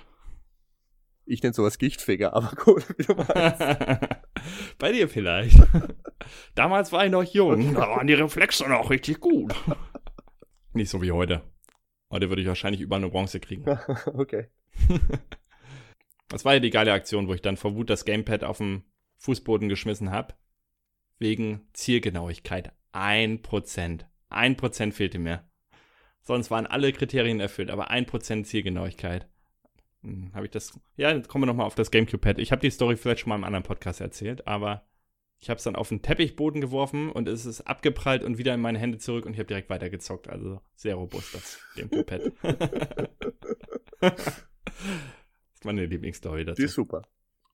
Wir haben es vorhin schon mal erwähnt, richtig großartig und das Spiel, das ich dann gleich mitgenommen habe, als ich meinen GameCube gekauft war, habe, war das Remake mhm. zum allerersten Resident Evil. Ja. Das grafisch, wie gesagt, einfach eine Offenbarung war. Das hat so. Übrigens so auch mein Einstieg in Resident Evil. Also ich habe Resident Evil vorher schon gespielt gehabt. Ich habe es auf der Playstation ja. bei Freunden gesehen, die alten Teile. Ich habe mir dann für mhm. den PC Resident Evil 1 geholt, habe das auf dem PC ja. gespielt und dann aber, wie gesagt, das Remake auch nochmal für den GameCube auch auf zwei Discs, wie wir vorhin schon mal mhm. angeschnitten mhm. haben. Das hatte viele, viele Überschneidungen mit dem Original hatte, aber doch auch ein paar neue Seitenstränge, unter anderem die ganze Geschichte um Lisa Trevor, was man neu eingebaut hat. Und das war wirklich ein Teil, der richtig, richtig großartig war und wo ich mich ja, ja schon auch wirklich, wirklich hart gegruselt habe damals. Ich auch, auf jeden Fall. Aber es war auch noch die Zeit, da ich bin immer durch die ganzen Filme und Spiele, man härtet immer mehr ab irgendwie ja. in diesem Bereich und gruselt sich irgendwann überhaupt nicht mehr, weil man alle Jumpscares voraussieht. Ähm, obwohl das ist auch nochmal ein gutes Thema. Die Jumpscares haben sie auch verändert gegenüber dem Original. Also sie haben welche beibehalten, also gerade am Anfang den Zombie und die Hunde am Anfang. Das sind aber, denke ich, einfach... Den Zombie, den kannst du auch nicht verändern. Genau, ja. richtig. Oder den aus dem Schrank, aber, der ist auch noch mit ja. drinnen. Aber das sind einfach die Dinge, glaube ich, die erwarten die Spieler auch einfach. Das ist, glaube ich, was, das kann man nicht rausnehmen. Aber richtig cool ist halt, wenn du irgendwas erwartest und das passiert an einer ganz anderen Stelle dann. Und dann ja. Und das habe ich zumindest gelesen. Ich habe das Original ja nicht gespielt. Also. Was sie auch ganz toll umgesetzt haben, war die Schlange. Die war ja im Original mhm. schon scary, aber die haben sie echt nochmal durch die Grafikanpassungen. Ich habe eh eine Schlangenphobie. Ja. Also ich, okay. ich war bedient. aber richtig cool auch nachher mit diesem Hai, ne? Und da war es ja, genau. versucht, da von außen einzudringen. Und ich habe ja jetzt gerade nochmal kürzlich gespielt. Äh, Gameplay-mäßig muss man natürlich sagen, heutzutage ist das schon sehr zäh. Die Steuerung, ja, na klar. Nee, gar nicht mal die Steuerung. Ich habe, wir haben jetzt die PC-Version tatsächlich, ich habe es mir auf Steam dann nochmal geholt. Und da ist es ja so, dass du dann in die Richtung auch läufst, in die du äh, drückst. Also Ach, damals hatte sie mhm. ja noch. Äh, diese Tanksteuerung, diese Panzersteuerung. Genau, ja. war es noch diese Panzersteuerung, genau, dass du nur auf der Stelle drehen kannst.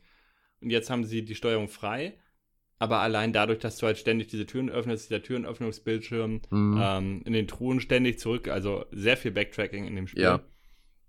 Das merkt man halt schon, wenn man ein modernere Spiele gespielt hat. Also für sie war das erste Spiel dann Resident Evil 4, mhm. was sie richtig geil fand.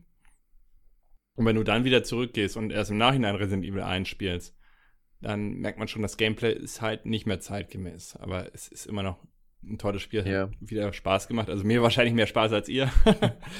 Aber ja, finde ich auch cool, dass sie es jetzt immer rausgebracht haben auf Steam. Äh, mit nochmal besserer Auflösung und besserer Grafik, die Modelle nochmal ein bisschen verändert. Stimmt, es kam jetzt vor kurzem nochmal Resident Evil, Resident Evil 4, Resident Evil Zero, jetzt auch, glaube ich, Zero aktuell noch mal, ja. im Switch eShop nochmal erschienen. Und mhm. ja, Zero ist auch so ein Punkt, das war ja auch im Look vom Resident Evil Remake, auch ganz toll. Man hat Rebecca Chambers erstmalig ja. gespielt.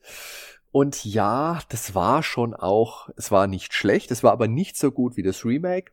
Und da hat's für mich dann. Fast so gut, also nicht ganz, aber fast. Ja. Weißt du, was mein Problem damit war? Zum einen die na gut, die Geschichte bei Resident Evil kann man dann sagen, wenn es dann zum Auflösen mhm. hingeht, was wirklich dahinter steckt, dann finde ich, äh, ja, ist die Geschichte bei Resident Evil nicht so wirklich die allerbeste. Aber so am Anfang, wenn du nicht weißt, was los ist, der Gruselfaktor, der ist schon sehr hoch. Mein Problem ja. bei Resident Evil Zero war, da gab es ja schon x Resident Evil Spiele vorher. Und ja. man ist einfach an dem Punkt gewesen, dass ein bisschen die Ideen ausgegangen sind, meiner Meinung nach. Mhm. Und dann kämpfst du plötzlich halt gegen eine riesige Fledermaus und gegen einen riesigen Tausendfüßler. Statt gegen eine Spinne und gegen eine Hai und eine Schlange wie in Resident Evil Remake. Und da habe ich mir dann gedacht, ach ja, Leute, das, nee, das gruselt mich jetzt nicht so, wenn ich gegen Kakerlaken kämpfen muss. Da erinnere ich mich gar nicht mehr dran. Ich erinnere mich nur an diese Zombies, wo dann diese Tentakel immer rauskamen, so teilweise, also. Ähm, so mit so einem Schleim und so. Mhm. Das war der. Das war ganz cool gemacht. Der Boss im Zug dann, ja, genau. Aha. Ja, ja, genau. Ähm, ja, ich habe es aber auch nur einmal oder damals vielleicht zweimal durchgespielt oder so und seitdem halt nicht mehr. Also ja. ich kann da gar nicht mehr so viel zu sagen zu der Story. Ich müsste es tatsächlich nochmal spielen. Hab auch überlegt, ob ich es mir. Oder habe ich es gekauft? Nee, weiß ich gar nicht. Ich glaube, ich habe es noch nicht gekauft. Gibt's ja auch auf Steam. Also irgendwann zumindest, Ben, wirst du die Resident Evil Spiele nochmal spielen müssen, weil du weißt genau warum. Weil wir einen Podcast drüber machen. Das hast du jetzt gesagt. Ein weiteres großartiges Spiel für den GameCube ist Super Mario Sunshine. Da hast du schon mal angeschnitten. Das hat dieses großartige Urlaubsfeeling, das dem Spiel aber auch von vielen Leuten angekreidet wird. Ja, nicht von mir. Ich finde es das beste Mario-Spiel, sage ich jetzt einfach mal so, meiner Meinung nach. Also das Beste würde ich jetzt nicht sagen, aber ich würde sagen, es ist ein sehr gutes. Für dich ist das Beste 64 oder Sun äh, Galaxy? Also ich würde tatsächlich heute sagen, das beste Super Mario Spiel ist Super Mario Odyssey. Das aktuelle okay. für die Switch. Echt, das ist das Beste, okay. Das ist wirklich. Das habe ich ja noch nicht gespielt, deshalb kann ich da nicht. Richtig, richtig großartiges Mario-Spiel. Wobei Super Mario World wahrscheinlich von ja, den alten. Ich wollte gerade sagen, Mario World ist auch richtig geil. Ja, ist von den alten wahrscheinlich mein Favorit, weil ich das am öftesten gespielt habe und damit die wärmsten Erinnerungen verbinde. Aber auch Mario Bros. 3. Ja. Ich fand halt an Sunshine richtig geil die Herausforderungen. Da haben wir letztens schon mal kurz drüber gesprochen. Genau, haben wir. Ähm, das ist äh, ja eben herausfordernd ist und das ist mir ganz wichtig. Also wenn ich die Mission alle nur abhake und nur durchrennen, das ist mir dann doch zu wenig irgendwo. Ich weiß jetzt nicht, wie es bei Odyssey ist, aber es muss schon manchmal ein bisschen knackig sein. Das ist, denke ich, ähnlich, weil Odyssey auch viele Herausforderungen hat, also viele optionale Dinge, wo du dann nochmal extra ja. Punkte machen kannst. Und das ist ja das, was du da bei Mario Sunshine auch gemeint hast. Es ist jetzt nicht mhm. wirklich vom Story-Ablauf so wirklich schwierig, außer diesem wirklich, wirklich, wirklich schlecht, sch schlechten, nervigen Teil mit Yoshi, den ich da in dem Seiken Sitsu Podcast war das, glaube ich, haben wir da mal kurz ja, drüber ja. gesprochen. Wenn wir da wieder genau. drauf gekommen sind, ist auch wieder die Frage, aber so ist es immer bei uns. Da muss, da muss man sich einfach dran gewöhnen. also tolles Spiel, tolle Musik und auch tolle Urlaubsflair-Musik. Also ich habe, wenn ich dieses Thema von der, ah, es ist der Isla Delfino, Pla Plaza del Delfino heißt es, glaube ich, mit dem Komm, Schiff sag Schifferklavier, Schifferklavier. Ja, das wollte, wollte ich jetzt eigentlich ja sagen. Schifferklavier, großartig. Bei uns im Norden sagt man Ziehharmonika oder äh, Akkordeon, ne? Ja, kann man auch sagen. Schiffer glaube, Schifferklavier sagt hier, weiß ich gar nicht. Vielleicht ist es auch einfach so ein abwertendes Ding, keine Ahnung. Obwohl, also ich meine es auf jeden Fall nicht äh, abwerten. Ab, abwerten wäre jetzt die Quetschkommode, ne? Okay. Wie Steve, die Steve Urkel dann gespielt hat. Hat man wieder was gelernt.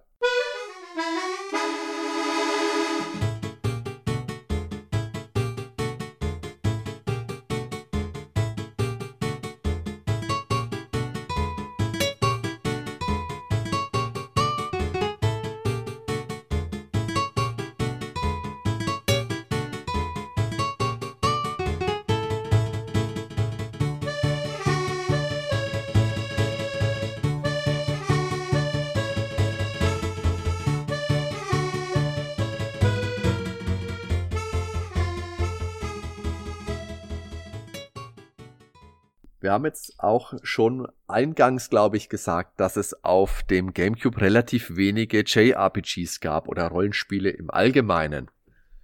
Ja, aber deutlich mehr als auf dem N64. Ja, klar, das mag schon sein. Aber trotzdem immer noch zu wenig. Mhm. Aber eines, mit dem ich sehr viel Zeit verbracht habe und das ich richtig, richtig großartig fand, war ein Part vom Dreamcast und zwar Skies of Arcadia Legends. Klassisches JRPG, rundenbasiert, viele, viele Zufallskämpfe. Das fällt heute vielleicht schon wieder negativ auf, aber eine super Geschichte. Ähm, Luftpiraten, äh, Luftschiffkämpfe, Mhm. eine tolle Story. Man kann sein eigenes Piratennest aufbauen. Super Spiel. Habe ich auch viele, viele Stunden reingesteckt. Und ich kann mich dran erinnern, dass ich damals einen Auftritt mit meiner Band hatte. Und ich weiß noch, ich war spät dran. Ich hatte aber gerade den letzten Kampf in Skies of Arcadia gestartet und es lief echt gut. Und ich habe mir gedacht, oh, den mache ich jetzt noch schnell fertig. Und jeder, der mal einen JRPG-Endkampf gemacht hat, weiß, äh, das ist nicht so schnell vorbei. Und wenn's vorbei ist, dann kommt noch der Abspann. Also nichtsdestotrotz, ich bin zum Ende des Soundchecks noch gekommen. Alle waren stinkig auf mich. Es war dann ein super Auftritt, hat alles noch gepasst. Aber meine Erinnerung an Skies of Arcadia Legends. das war übrigens Auslandsspiel, das haben wir noch angefangen. Ich und der Freund, mit dem ich nicht mehr befreundet bin. Aber er verfolgt, er verfolgt dich bis heute und mich ja anscheinend Ja, auch. ja, ja. Ja, richtig.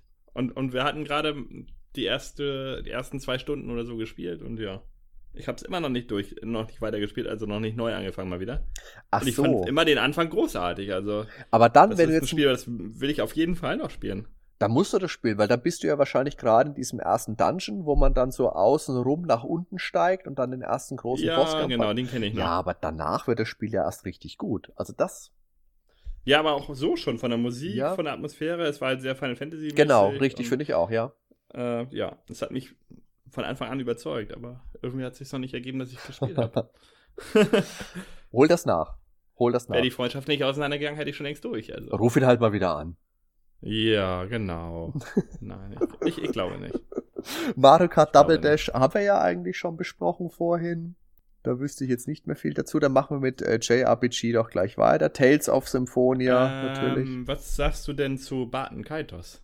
Das habe ich, ich nie, hab's nie gespielt. gespielt. Genau. Ich, habe immer nur nicht, aber mitbekommen. soll ja sehr gut sein. ja, aber oder? das hatte eben diese Kartenspielmechanik mit Richtig, drin. das hat mich auch abgeschreckt. Ja, richtig, das war auch mein Punkt. Aber es gab auch zwei Teile für den GameCube. Und Ja. eben aus dieser JRPG-Knappheit heraus habe ich mir schon immer mal Mhm. wieder überlegt, es zu kaufen. Es war mir damals aber, wenn ich es gesehen habe, immer zu teuer. Und dann letztendlich habe ich es Ja. mir dann nicht gekauft. Hab den Soundtrack, glaube ich, mal ein bisschen gehört. Den fand ich ganz nett. Ähm, ich schätze mal, es ist auch ein gutes Spiel, aber man muss sich da erstmal überwinden wahrscheinlich, weil es Mhm. halt ein bisschen anders ist. Es hat auf jeden Fall sehr viele Fans. Ja. Und auch Ja. in den Tests sehr gut abgeschnitten. Also für JRPG-Fans mit Sicherheit interessant. Ähm, ja, ansonsten, Tales hatten wir schon drüber gesprochen, Genau, ne? Tales of äh, Symphonia. Sehr gutes Spiel, sehr, sehr gutes Spiel. Hat ja Auch aber auch so ein besser. bisschen so einen düsteren Untouch. Da gibt's ja auch diese KZ-Referenz drin, also diese Lager, wo die Magier Ja, ja. reingesteckt werden. Also da ist schon auch Also- harter Tobak Also mit dabei. ganz viel, äh, ganz viel mit Rassismus auch, Ja. mit Elfen und Halbelfen und äh, ihr seid hier nicht erwünscht und also Rassismus ist da ein ganz großes Thema auf jeden Fall. Aber es ist ein richtig, richtig tolles Spiel. Also Skies of Arcadia Legends und Tales of Symphonia, großartige Spiele. Wenn, also wirklich, wirklich schade, dass da dann nicht mehr viel kam, aber zumindest sehr, sehr toll, dass es diese beiden Spiele für den GameCube gab. Ja, es gibt echt äh, richtig gute Spiele, die halt den Gamecube auch schon rechtfertigen als äh, Kaufgrund. Ähm, können wir demnächst äh, direkt mal rübergehen zu Metroid Prime, Ja. weil das ist nämlich meine, meine Lieblingsspielreihe. Mhm. Also zusammen mit Resident Evil 4, was aber nicht mehr exklusiv ist. Also wenn ich jetzt ein exklusives Spiel nennen müsste, was ich haben wollte für den Gamecube, dann wäre es Metroid Prime 2. Äh, der erste Teil ist auch schon richtig cool. Ähm, Habe ich vor kurzem nochmal durchgespielt. Äh, Ich weiß noch, als ich den das erste Mal gespielt habe, war ich ein bisschen enttäuscht, vor allen Dingen musikalisch, weil es eben in eine komplett andere Richtung ging. Ich habe gelesen, es ist derselbe Komponist wie bei Super Metroid. Und es war halt so komplett anders irgendwie als Super Metroid. Mittlerweile schätze ich die Musik sehr von äh, Metroid Prime. Insbesondere dann vom zweiten Teil noch mehr sogar. Aber am Anfang war das ein Kriterium, was mich gestört hat. Ähm, aber sind beides großartige Spiele und im ersten ist mir jetzt auch aufgefallen, relativ viel Backtracking auch wieder. Also es ist bei ja. allen Spielen anscheinend oft mhm. so. ähm, wo dann auch, ja, storymäßig sehr langer Leerlauf erstmal ist. Aber kann man immer noch gut spielen. Das Tolle am Metroid Prime ist ja, dass es dieses, dieses ganze Metroid-Spielprinzip in die äh, First-Person-Perspektive transportiert hat. Und richtig, ja. richtig toll. Und die Grafik, die Technik, die dahinter gesteckt hat, das war ja bombastisch. Ja. Also ich kann mich an einen Freund erinnern, ähm, mhm. der damals, da war ich zufällig auch äh, anwesend, als besagter Kumpel, der da eben Wind Waker vorgeführt hatte, ja. hat dann eben auch Metroid Prime gespielt und dann kam der andere Freund mhm. dazu, der sonst ein PC-Spieler war und auch sehr, sehr überzeugter PC-Spieler. Also der immer ja. gesagt hat, PC steht über allem anderen, da kann die Konsole nicht mithalten. Und der war mit offenem Mund davor gestanden und hat gesagt, das sieht aus wie ein PC-Spiel. Und das ist das größte Kompliment, das dieser Freund jemals überhaupt einem Spiel machen konnte. Ja. Also das war also wirklich großartig. Mein größter Grafikmoment in Metroid Prime 1 ist wenn du unter Wasser gehst und gehst dann wieder raus aus dem Wasser, dann siehst ja. du noch, wie die restlichen ja, Wassertropfen ja. vom Visier so runterlaufen. Und dann bist du halt mittendrin. Also du bist Samus Aran. Also das ist richtig geil gemacht. Und ja, wie gesagt, der zweite Teil, den finde ich halt richtig geil. Das ist absolut mein Lieblingsspiel auf dem Gamecube. Ja. Das sind beides tolle Spiele. Beim, beim, dritten hat mich dann gestört, dass es leider keine zusammenhängende Welt mehr war, sondern nur einzelne Planeten. Es war immer noch ein gutes Spiel, aber ich würde es an die dritte Stelle stellen bei den Metroid Prime Spielen. Also, es haben schon zu vieles verändert, meiner Meinung nach. Und jetzt können wir ja mal gespannt sein. Ähm, Metroid Prime 4. Ja. Erst vom externen Team, äh, 4, ne? Ja, 4, genau, genau, Erst vom externen Team entwickelt. Ähm, dann haben sie es gecancelt. Und jetzt sind wieder die Retro-Studios am Start. Da habe ich auch große Hoffnungen drin. Es ist schade natürlich, dass es nochmal zurückgeworfen wurde in der Entwicklung, aber natürlich. Schade und gut zugleich. Aber und gut zugleich, genau, weil wer will schon am Ende ein mittelklassiges Metroid Prime spielen? Ja. Niemand. Sie Asa M. Aber ich muss sagen, Asa M ähm, ist gar nicht so schlecht, wie alle sagen. Allerdings hat mich da extrem gestört, nämlich noch viel mehr als von Metroid Prime, dass Musik quasi gar nicht mehr vorhanden ist. Also es ist fast nur noch Ambient, du hörst nur noch Sounds und Musik oftmals nur noch angedeutet. Und das war für mich das der größte Kritikpunkt mhm. Also M. Das ist wahrscheinlich auch der Grund, warum ich äh, halt einmal gespielt habe und dann jetzt nie wieder und okay. auch wahrscheinlich nie wieder spielen werde. Weil Musik gehört einfach für Metroid-Spiel für mich dazu. Ja. Atmosphärische, eingängige Musik. Sei es jetzt äh, Oldschool wie bei Super Metroid oder eben ein bisschen abgespaced, wie bei Metroid Prime. Aber die Musik war immer gut. Auch bei Metroid Prime 3 war die Musik in Ordnung. Das weiß ich noch. Also das war für mich kein Kriterium, dass ich das Spiel schlecht fand. Also Metroid Prime 3 ist ja auch nicht schlecht. Das ist ein gutes Spiel. Ja, finde ich auch. Ähm, Eternal Darkness haben wir vorhin eigentlich auch schon ziemlich besprochen. Ja. Dann. Wie gesagt, ich bin nicht so so Fan, aber du. Ja, also wie gesagt, das Setting finde ich einfach großartig. F-Zero GX ist ja jetzt das letzte F Da haben, können wir jetzt das Wort, was du vorhin gesagt hast, bockenschwer, aber ja. sowas von schwer. Der Story-Modus, ich habe die ersten drei, vier Missionen geschafft, bin verzweifelt. Ich habe stundenlang an einer Mission, ich bin nicht mehr weitergekommen. ich weiß nicht, was man da machen soll. Da braucht man wirklich einen Cheat. Also ich, ich verstehe es nicht. Aber es hatte halt ein unvergleichliches Geschwindigkeitsgefühl. Bockschwer das, ja. auf jeden Fall. Ja. Aber von der Geschwindigkeit unvergleichlich. komplett anders, ne? Also ich finde ihn nicht mehr so gut wie den Soundtrack bei Super Nintendo und beim ja. äh, N64. Mhm. Wo, bei N64 haben sie ja sehr viel auf Rock gelegt, aber dieselben Melodien teilweise. Und hier haben sie jetzt so ein Future Techno. Ja, genau. So ein bisschen Wipeout-mäßig. Vielleicht ein bisschen härter und schneller als Wipeout. Ja, also waren auch schon coole Tracks dabei. Aber ich fand es halt nicht mehr so geil wie vorher. Ähm, aber die Grafik und das Geschwindigkeitsgefühl, sagst du ja auch, ähm, was blöd war, wenn Leute da waren und man hat das Spiel halt schon ein bisschen mehr gespielt. Ähm, andere hatten überhaupt keine Chance, wenn du mal jemanden zu Gast hattest. Also ja. da habe ich dann mhm. permanent immer gewonnen, weil die einfach, ja, man muss das Spiel ein paar Stunden gespielt haben, um da irgendwie eine Chance zu haben. Aber es ist nicht wie bei Mario Kart. Aber es ist dennoch schade, dass es das letzte F-Zero-Spiel ist, das für eine Konsole, also für eine heimstationäre Konsole ja. zumindest erschienen ist. Für den Game Boy Advance gab es ja zwei mhm. oder drei Teile. Aber die Fans wünschen sich ja bis heute, dass die Reihe fortgesetzt wird und zumindest bisher warten wir ja noch. Mhm. Ja, wobei die Charaktere ja immer wieder auftauchen, ne? Ja, siehe natürlich. Smash Brothers, siehe Mario Land, nee, wie hieß das? Nintendo Land. Haben wir letztens drüber gesprochen? Nintendo Land, genau. Da sogar die Gleiter tauchen dann wieder mit auf. Also irgendwie scheint Nintendo ja fest mit der Reihe verbunden zu sein, trotzdem noch. Ja. Wird mal Zeit für ein neues Spiel wieder. Es wird Zeit, Nintendo. Ja, und man bringt mal ein neues Wayface, ein vernünftiges raus. Äh, ja, Blue Storm hattest du ja vorhin erwähnt als Launch-Titel. Ja.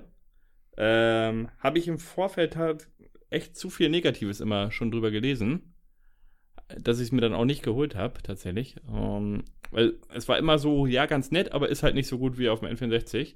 Ich habe mir jetzt gerade gestern noch mal ein Video bei YouTube angeguckt, auch da die Musik ähm, und der Titelbildschirm, alles ist, ist einfach nicht mehr so geil. Also es haut mir nicht so weg. Es ist ein ganz nettes Rennspiel vielleicht, aber der N64-Vorgänger, den würde ich jederzeit eher spielen als Mhm. Blue Storm.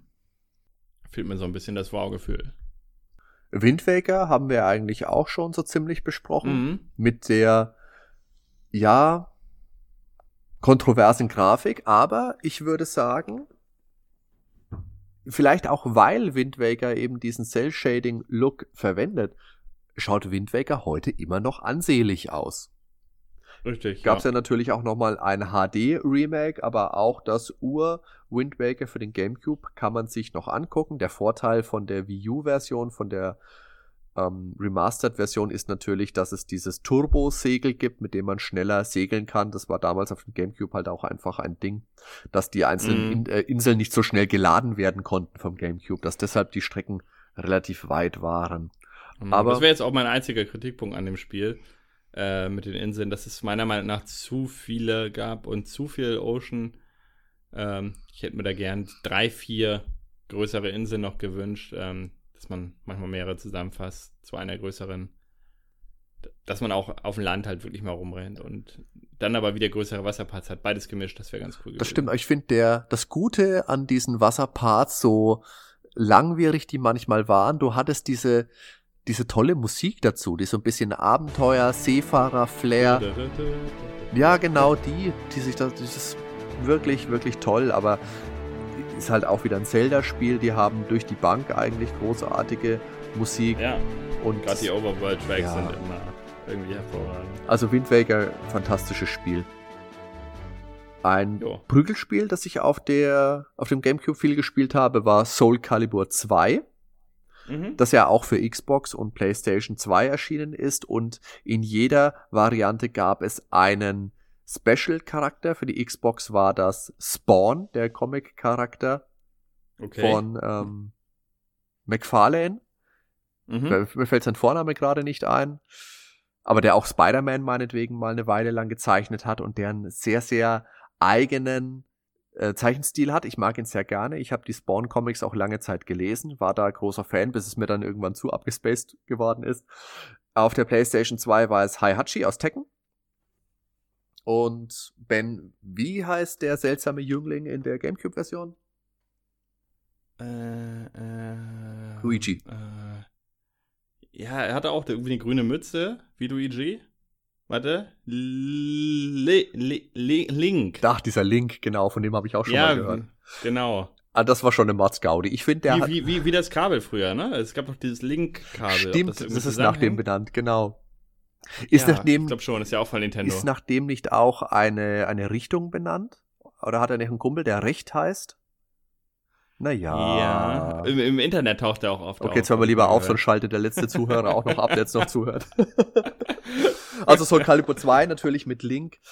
Tolle Reihe, habe ich viel gespielt. Hat natürlich auch, Koshima würde sich freuen, weil es auch wieder Schunkelmöpse gibt. Koshima mag sowas ja auch gern. ähm, waffenbasiertes Kampfspiel. ja. Also habe ich. Ich habe es ein paar Mal gezockt. Meine äh, Ex-Freundin, die hatte das auch damals auf ihrem Gamecube und dann haben wir es öfter mal gedaddelt mit dem Bruder und so zusammen. Und äh, bei mir war es mehr so zufallsmäßig. Ne? Ich habe dann einfach wild Tasten gedrückt Ja. und dann kam immer was Geiles bei das raus. ist halt auch diese, diese, von Namco ist es ja, meine ich, und von Namco ist ja auch die Tekken-Reihe. ja, Da kommt man manchmal schon auch zum Erfolg. Ich würde jetzt nicht sagen, dass das bei jedem Spieler und immer funktioniert, aber da kann man schon auch mal Erfolgserlebnisse haben, wenn man einfach mal ein bisschen wild auf den Knöpfen drauf rumdrückt. Jetzt habe ich mein Gamecube leider schon weggelegt, den Controller, sonst könnte ich noch mal ein bisschen euch Geräuschkulisse liefern, aber er ist schon wieder weg. Ja, das war dein Keyboard ja. jetzt wahrscheinlich. Ja. Lebst du noch? Genau. Achso, jetzt habe ich gedacht. ja. Okay, Ben, jetzt hatten wir vorhin ja schon mal Twilight Princess angeschnitten, das am mhm. Ende der GameCube-Ära erschienen ist und wo man schon auch den Eindruck gehabt hat, das Spiel ist ja relativ früh angekündigt worden und die Fans waren natürlich dann wieder glücklich, weil es wieder ein realistisches, ein düsteres Zelda-Spiel geben sollte, nachdem er dieses äh, kindlicher anmutende Wind Waker erschienen war. Aber dann hat sich Twilight Princess immer weiter verschoben bis es dann irgendwann hieß, es wird ein Launch-Titel für die Wii, wird aber auch noch für den GameCube erscheinen. Und da hat man ein bisschen den Eindruck gehabt, okay, sie schieben das absichtlich ein bisschen raus, damit sie dann auch gleich einen ordentlichen System-Seller für die Wii mit am Start haben. Ja, das stimmt. Das kam vor allem bei denen, die bei dem GameCube bleiben wollten, glaube ich, auch nicht so geil an. Und generell haben sie das Spiel meiner Meinung nach zu lange warten lassen, aber ja, ähm, war aber auch ein sehr gutes Zelda-Spiel. Auf jeden Fall war's. Was mir aber da nicht gefallen hat, war die Oberwelt tatsächlich. Ähm, das, die Musik war wieder gut, äh, wieder eingängig. Nur es war teilweise sehr leer und ja. man konnte nicht wirklich viel entdecken. Mhm. Also das haben sie bei den anderen Teilen. Bei Wind Waker war es Wasser, da ist halt klar, bei Wasser kannst du nicht viel entdecken. Da hat es dann nicht so gestört. Ähm, aber bei Ocarina of Time, die Steppe, die war irgendwie doch belebter. Und da gab es an jeder Ecke was zu sehen und zu finden. Und hier war mir das teilweise zu groß dann schon. Ja, ja, das kann ich, kann ich schon auch mit nachvollziehen. Interessant ist, dass die Version für die Wii ja gespiegelt worden ist. Ja. Weil die meisten Leute, die mit der Wii-Fernbedienung spielen, einfach Rechtshänder sind und Link bekanntermaßen ja Linkshänder ist. Also auf GameCube-Version ist er auch. Ja. Link äh, trägt sein Schwert in der linken Hand. Ja, deshalb heißt er ja auch Link. Ah, okay. Händer. Ach so, okay, jetzt habe ich den Witz verstanden. Ja, okay.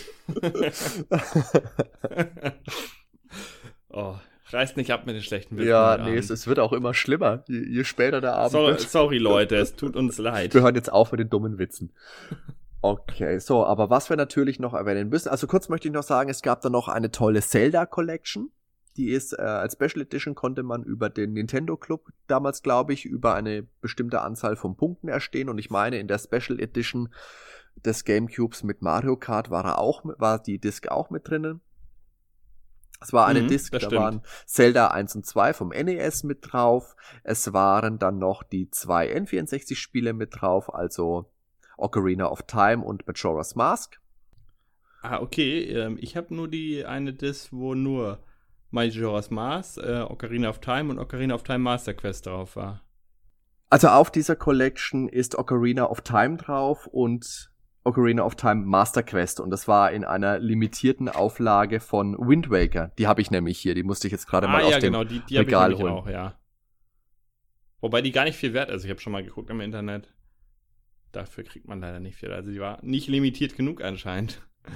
Schade eigentlich. Aber wie gesagt, ja. eine tolle Sache, dass es das gab. Schade mhm. fand ich damals an der Zelda Collection, dass A Link to the Past nicht mit drauf war, aber das gab es seinerzeit ja natürlich für den Game Boy Advance und Nintendo wollte, dass mhm. du dir natürlich den Game Boy Player und das Game Boy Advance Spiel kaufst. Das hättest ja. du dann nicht mehr gebraucht. Da fand ich ganz witzig, dass sie die Soundeffekte von Ocarina of Time mit eingebaut ja, haben. Ja, richtig, ja. ja. So, und jetzt das letzte Spiel, das wir jetzt hier noch gesondert hervorheben müssen, ist das Spiel, wegen dem ich mich damals entschieden habe, mir den GameCube zu kaufen und keine PlayStation okay. 2. Als ich mich damals entschieden habe, ich kaufe mir jetzt tatsächlich meine erste eigene Videospielkonsole abseits vom Gameboy, den ich damals besessen habe. Bis dahin habe ich immer nur bei Freunden Konsole gespielt oder am PC gespielt und dann eben entschieden, jetzt kaufe ich mal eine Konsole, habe mich schlau gemacht, was gibt's und dann hieß es eben Resident Evil 4 erscheint GameCube exklusiv. und ich habe Bilder gesehen, ich mochte die Reihe und ich habe mir gedacht, das möchte ich haben. Ja. Im Januar 2005 ist es erschienen, war wie gesagt vorher als Exklusivtitel angekündigt. Aber dann Ende 2005 ist es auch für die PlayStation 2 erschienen, wofür sich Resident Evil Erfinder Shinji Mikami öffentlich entschuldigt hat. Im Februar 2007 gab es dann auch für den PC und später auch für viele andere Plattformen. Für die Wii ist es erschienen, für einen Download, für alle möglichen Plattformen. Jetzt vor kurzem erst auch wieder für die Switch. Also es war ein großartiges, großartiges Spiel. Viele sagen ja heute, Resident Evil 4 war der Anfang vom Niedergang der Reihe, weil es einfach Och, so nö. viel anders gemacht, ja, weil es einfach viel anders gemacht hat. Es hat die Schulterperspektive eingeführt. Es hat viel, ja. viel mehr auf Action gesetzt als auf Schocker. Aber ich finde, es ist einfach ein nach wie vor großartiges Spiel.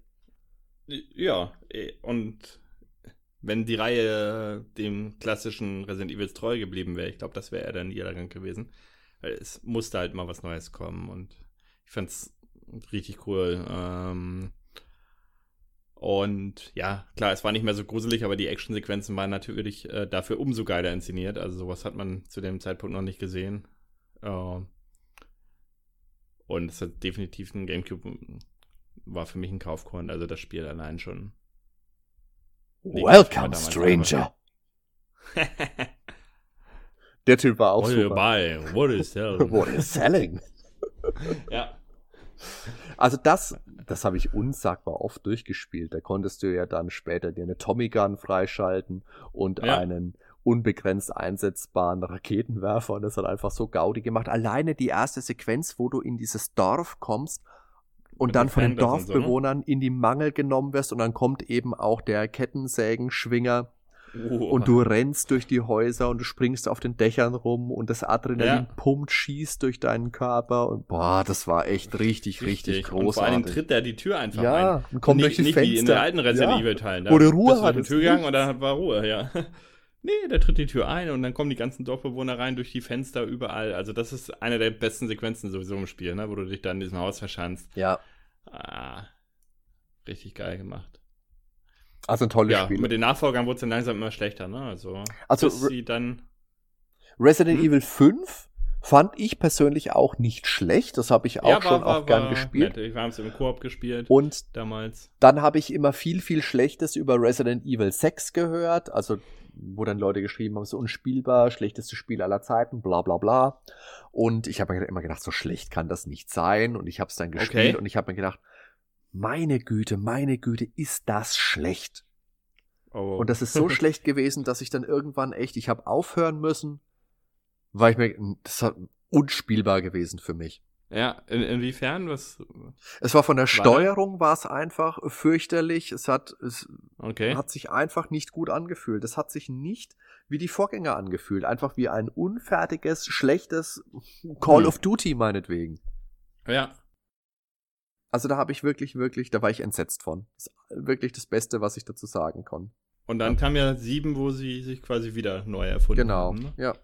Aber auch Und viel, viel später dann erst. Revelations kam ja davor noch für den ja, 3DS war das, glaube ich, die Urversion. Das habe ich dann für die, mhm. für die Xbox nochmal gespielt. Das war auch gut, zumindest. Nicht großartig, aber zumindest auch gut. Ja.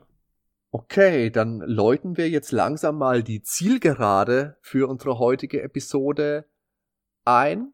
Zum Fazit kann man sagen, damals war der GameCube ein Flop. Er hat finanziell nicht das erreicht, was er hätte erreichen sollen. Bei uns, also bei dir und bei mir und vielen anderen steht der mhm. GameCube heute aber auch noch hoch im Kurs, weil, wie wir gerade nochmal aufgezählt haben, doch zahlreiche geniale Spiele erschienen sind. Und ja. man muss natürlich auch sagen, durch den GameCube und durch sein schlechtes Abschneiden hat Nintendo natürlich seine komplette Strategie umgewälzt, mehr auf Innovation mhm. gesetzt und mit der Wii und dem DS ist das ja voll aufgegangen. Damit sind sie wieder voll in die Erfolgsspur zurück. Einen kleinen Knick gab es dann wieder mit der Wii U, weil man sich da wieder nicht so einig war, wie will man das Ding eigentlich vermarkten. Aber aktuell mit der Switch sind sie ja auch wieder vorne mit dabei. Ja, das mit dem Bildschirm, das war auch irgendwie alles nicht so geil, fand ich. Also klar, Multiplayer ist das ab und an mal lustig, aber irgendwie hat sich das nicht so bewährt mit diesem Das Problem ist halt einfach von der Wii U, dass du trotzdem an deine Station gebunden bist. Also wenn ja. du jetzt, ähm, keine Ahnung, eine Wand dazwischen hast, dann funktioniert das Ding ja schon wieder nicht, selbst wenn du nur ein Meter, zwei, drei Meter getrennt bist. Und bei der Switch richtig. ist das wirklich richtig, richtig großartig geworden jetzt. Ja, aber auch als Element halt in Multiplayer-Spielen oder so, ja, ist ein ganz nettes Gimmick, aber es ist halt nicht das, was es bei der Wii war mit den Motion-Controllern. Also, das ja. schon was komplett anderes. Jetzt fassen wir noch mal kurz zusammen. Was sprach für? Was sprach gegen den GameCube? Ja, also ich muss sagen, für den GameCube spricht auf jeden Fall, dass ich eigentlich permanent, seitdem ich den GameCube hatte, dann immer mit guten Spielen versorgt wurde. Also ich hatte jetzt keine Strecke, wo dann wirklich kein Spiel rauskam. Man kann ja eh meistens nur ein Spiel zur Zeit spielen. Und ob das jetzt Metroid Prime, ob das Mario, ob das Zelda war, irgendwas gab es immer. Und ich wurde eigentlich permanent mit guten Titeln versorgt. Also, und diese ganzen Third-Party-Entwickler, die dann da halt nicht entwickelt haben, das hat mich persönlich nicht interessiert, weil ich sowieso hauptsächlich auf die Nintendo-Marken dann immer gesetzt habe. Also für mich war es eine Top-Nintendo-Konsole. Äh, klar, finanziell, wenn du nur Nintendo-Titel entwickelst und die Third-Party-Entwickler größtenteils ausbleiben, kannst du dann natürlich als Entwickler, äh, als äh, Studio äh, nicht so viel reißen eben mhm. von Nintendo-Seite. Genau, also wie du sagst, es gab schon einige tolle Spiele für den GameCube. Der GameCube war sehr leistungsfähig. Er hatte einen großartigen Controller und mhm. er war günstig. Das stimmt. Was jetzt auf der negativen Seite natürlich anzuführen ist, ist zum einen der Online-Service. Es gab weniger Spiele, weniger Third-Party-Support, gerade bei den Rollenspielen habe ich das vorhin ja schon mal erwähnt. Er hatte dieses kindliches Image, ist vielleicht von einem oder anderen vielleicht auch immer mal ein bisschen belächelt worden. Man hat auf Multimedia-Support verzichtet, keine DVDs, keine CDs und er ist halt auch erst spät in das Konsolenrennen eingestiegen, als die PlayStation 2 schon meilenweit davon war. Ja, aber wo sehen wir den GameCube denn heute? Retrospektiv, Ben, wenn du jetzt nochmal zurückguckst auf den GameCube, was würdest du sagen? Ja, also definitiv äh, lohnt sich das, noch einen zu haben, allein wegen den Titeln. Ähm, oder halt eine Wii, die war ja komplett abwärtskompatibel. Genau, glaub, zumindest die frühen Versionen der Wii, genau. Die letzte Version ja. dann nicht mehr, aber die alten ja. Genau. Also wer da noch irgendwie eine Wii hat und ähm, sollte sich auf jeden Fall den GameCube-Controller besorgen und die entsprechenden Spiele, also die Perlen, die wir jetzt hier genannt haben, die lohnen sich auch heute noch. Und da ist jetzt keins, wo ich sagen würde, boah, das sieht aber hässlich aus oder so, wie vielleicht vom N64 oder PlayStation 1 Zeitalter. Es sind eigentlich durchweg alle heute noch super spielbar. Ob es jetzt Mario und Zelda, Metroid oder eben auch Star Wars Suchlieder, also sie machen alle definitiv noch Spaß. Eternal Darkness. Ja, holt's euch. Dann könnt, könnt ihr mitreden, in die Diskussion einsteigen. Das Entwicklerstudio ist aber pleite leider. Also da tut die, denen nichts Gutes, wenn es jetzt noch holt. Die wollten ja eigentlich mal auch einen zweiten Teil machen. Ich meine auch über Kickstarter. Das hat auch alles nicht so wirklich funktioniert. Also ja, ja, ja kommt wahrscheinlich auch nichts mehr. Hätten sie die Engine von Resident Evil 1 genutzt, hätten sie mich wahrscheinlich auch gehabt. Also wie gesagt, definitiv äh, immer noch lohnenswert. Also ich würde auch sagen, es gab wirklich einige wirklich tolle Spiele für den GameCube, gerade die Nintendo-Titel. Und ich selber habe auch besonders warme Erinnerungen gerade an Resident Evil 4, gerade an Skies of Arcadia Legends, an Tales of Symphonia, Mario Kart auch viel gespielt, obwohl ich, wie gesagt, Double Dash nicht für das beste Mario Kart halte und natürlich Wind Waker. Den Controller halte ich noch in der Hand. Aber ich muss schon auch sagen, dass ich auf PlayStation 2 Besitzer auch schon immer mal ein bisschen neidisch und war und auf Spiele wie GTA oder sowas zum Beispiel. Aber die habe ich hm. am PC dann nachgeholt. Die Xbox, wie gesagt, habe ich jetzt seit einer Weile hier rumstehen, die alte. Ich hatte, ich hatte tatsächlich auch einen Freund, der sich die Xbox zu der Zeit damals geholt hat. Und ich konnte mich noch dran erinnern, dass ich den großen, klobigen Controller damals furchtbar fand. Das kann ich jetzt nur noch mal bestätigen, da ich jetzt einen hier rumfliegen habe. Das ist wirklich, wirklich auch ein Ungeheuer. Okay, ich habe die Xbox 360 Controller, die neuen, sind die da irgendwie anders oder? Also ich spreche jetzt ja noch von der klassischen Xbox, äh, Xbox One und Xbox 360 mhm. unterscheiden sich auch, ich glaube ein bisschen nochmal, aber Xbox 360 sind auch richtig gute Controller. Ja, weil die habe ich zu Hause, also die nutze ich am PC. Ja, genau, die sind super. Da habe ich so einen Funkempfänger, genau, und die, da habe ich zwei Stück von. Die finde ich super.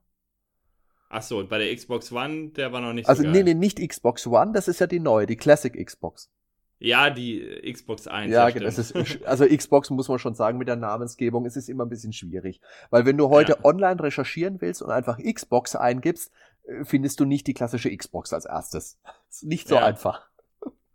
Also ich würde schon auch sagen, der GameCube, auch wenn er sich nicht gut verkauft hat, auch wenn er offiziell ein Flop ist, in unseren Herzen ist er das mhm. nicht. Und das. Genau, und ja. Hast du noch was zu sagen? Dann sag gerne noch was. Ja, ich, ich würde halt sagen, es ist mehr, meiner Meinung nach, auf jeden Fall eine Singleplayer-Konsole. Also für geile Singleplayer-Erfahrungen. Für Multiplayer würde ich dann doch eher Super Nintendo oder eben den N64 vorziehen, weil da gibt es dann noch mehr Perlen, die man halt wirklich äh, mit Kumpel zusammen zocken kann. Ja, gut, das ist ja nur Golden Eye, aber ja, äh, ja. Das ist, ja. Aber allein wegen den Granaten, die es da gibt für den Singleplayer-Bereich, also GameCube, tolle Sache. Auf jeden Fall eine Konsole, die sich lohnt anzuschaffen, ist ja, glaube ich, auch immer noch eine, die einigermaßen erschwinglich ist. Also für eine PlayStation, äh, nicht für eine PlayStation, für ein Super Nintendo oder N64, ja. da zahlt man schon horrende Preise. Und du hast es ja auch schon gesagt, die alte Wii ist ja abwärtskompatibel, da macht man auch nichts verkehrt. Guckt mal, ob ihr irgendwo noch eine günstige Wii findet. Besorgt euch ein paar Controller dafür und dann könnt ihr Wii-Spiele und Gamecube-Spiele zusammenspielen. Genau, ich glaube, das ist die beste Lösung dann, weil da hat man beides. Dann würde ich sagen, sind wir mit unserer GameCube-Retrospektive für heute am Ende angekommen. Mhm. Und Teil 2 folgt nächste Woche. Ah, okay, oh je, oh je. Muss ich mich noch schlau machen. nein, nein. oh, Gott sei Dank. Ich wünsche euch noch einen schönen Tag. Herzlichen Dank fürs Zuhören. Ben, mach's gut. Bis zum nächsten Mal. Servus. Ja, danke, Hardy. Bis dann, Zuhörer. Danke. Ciao.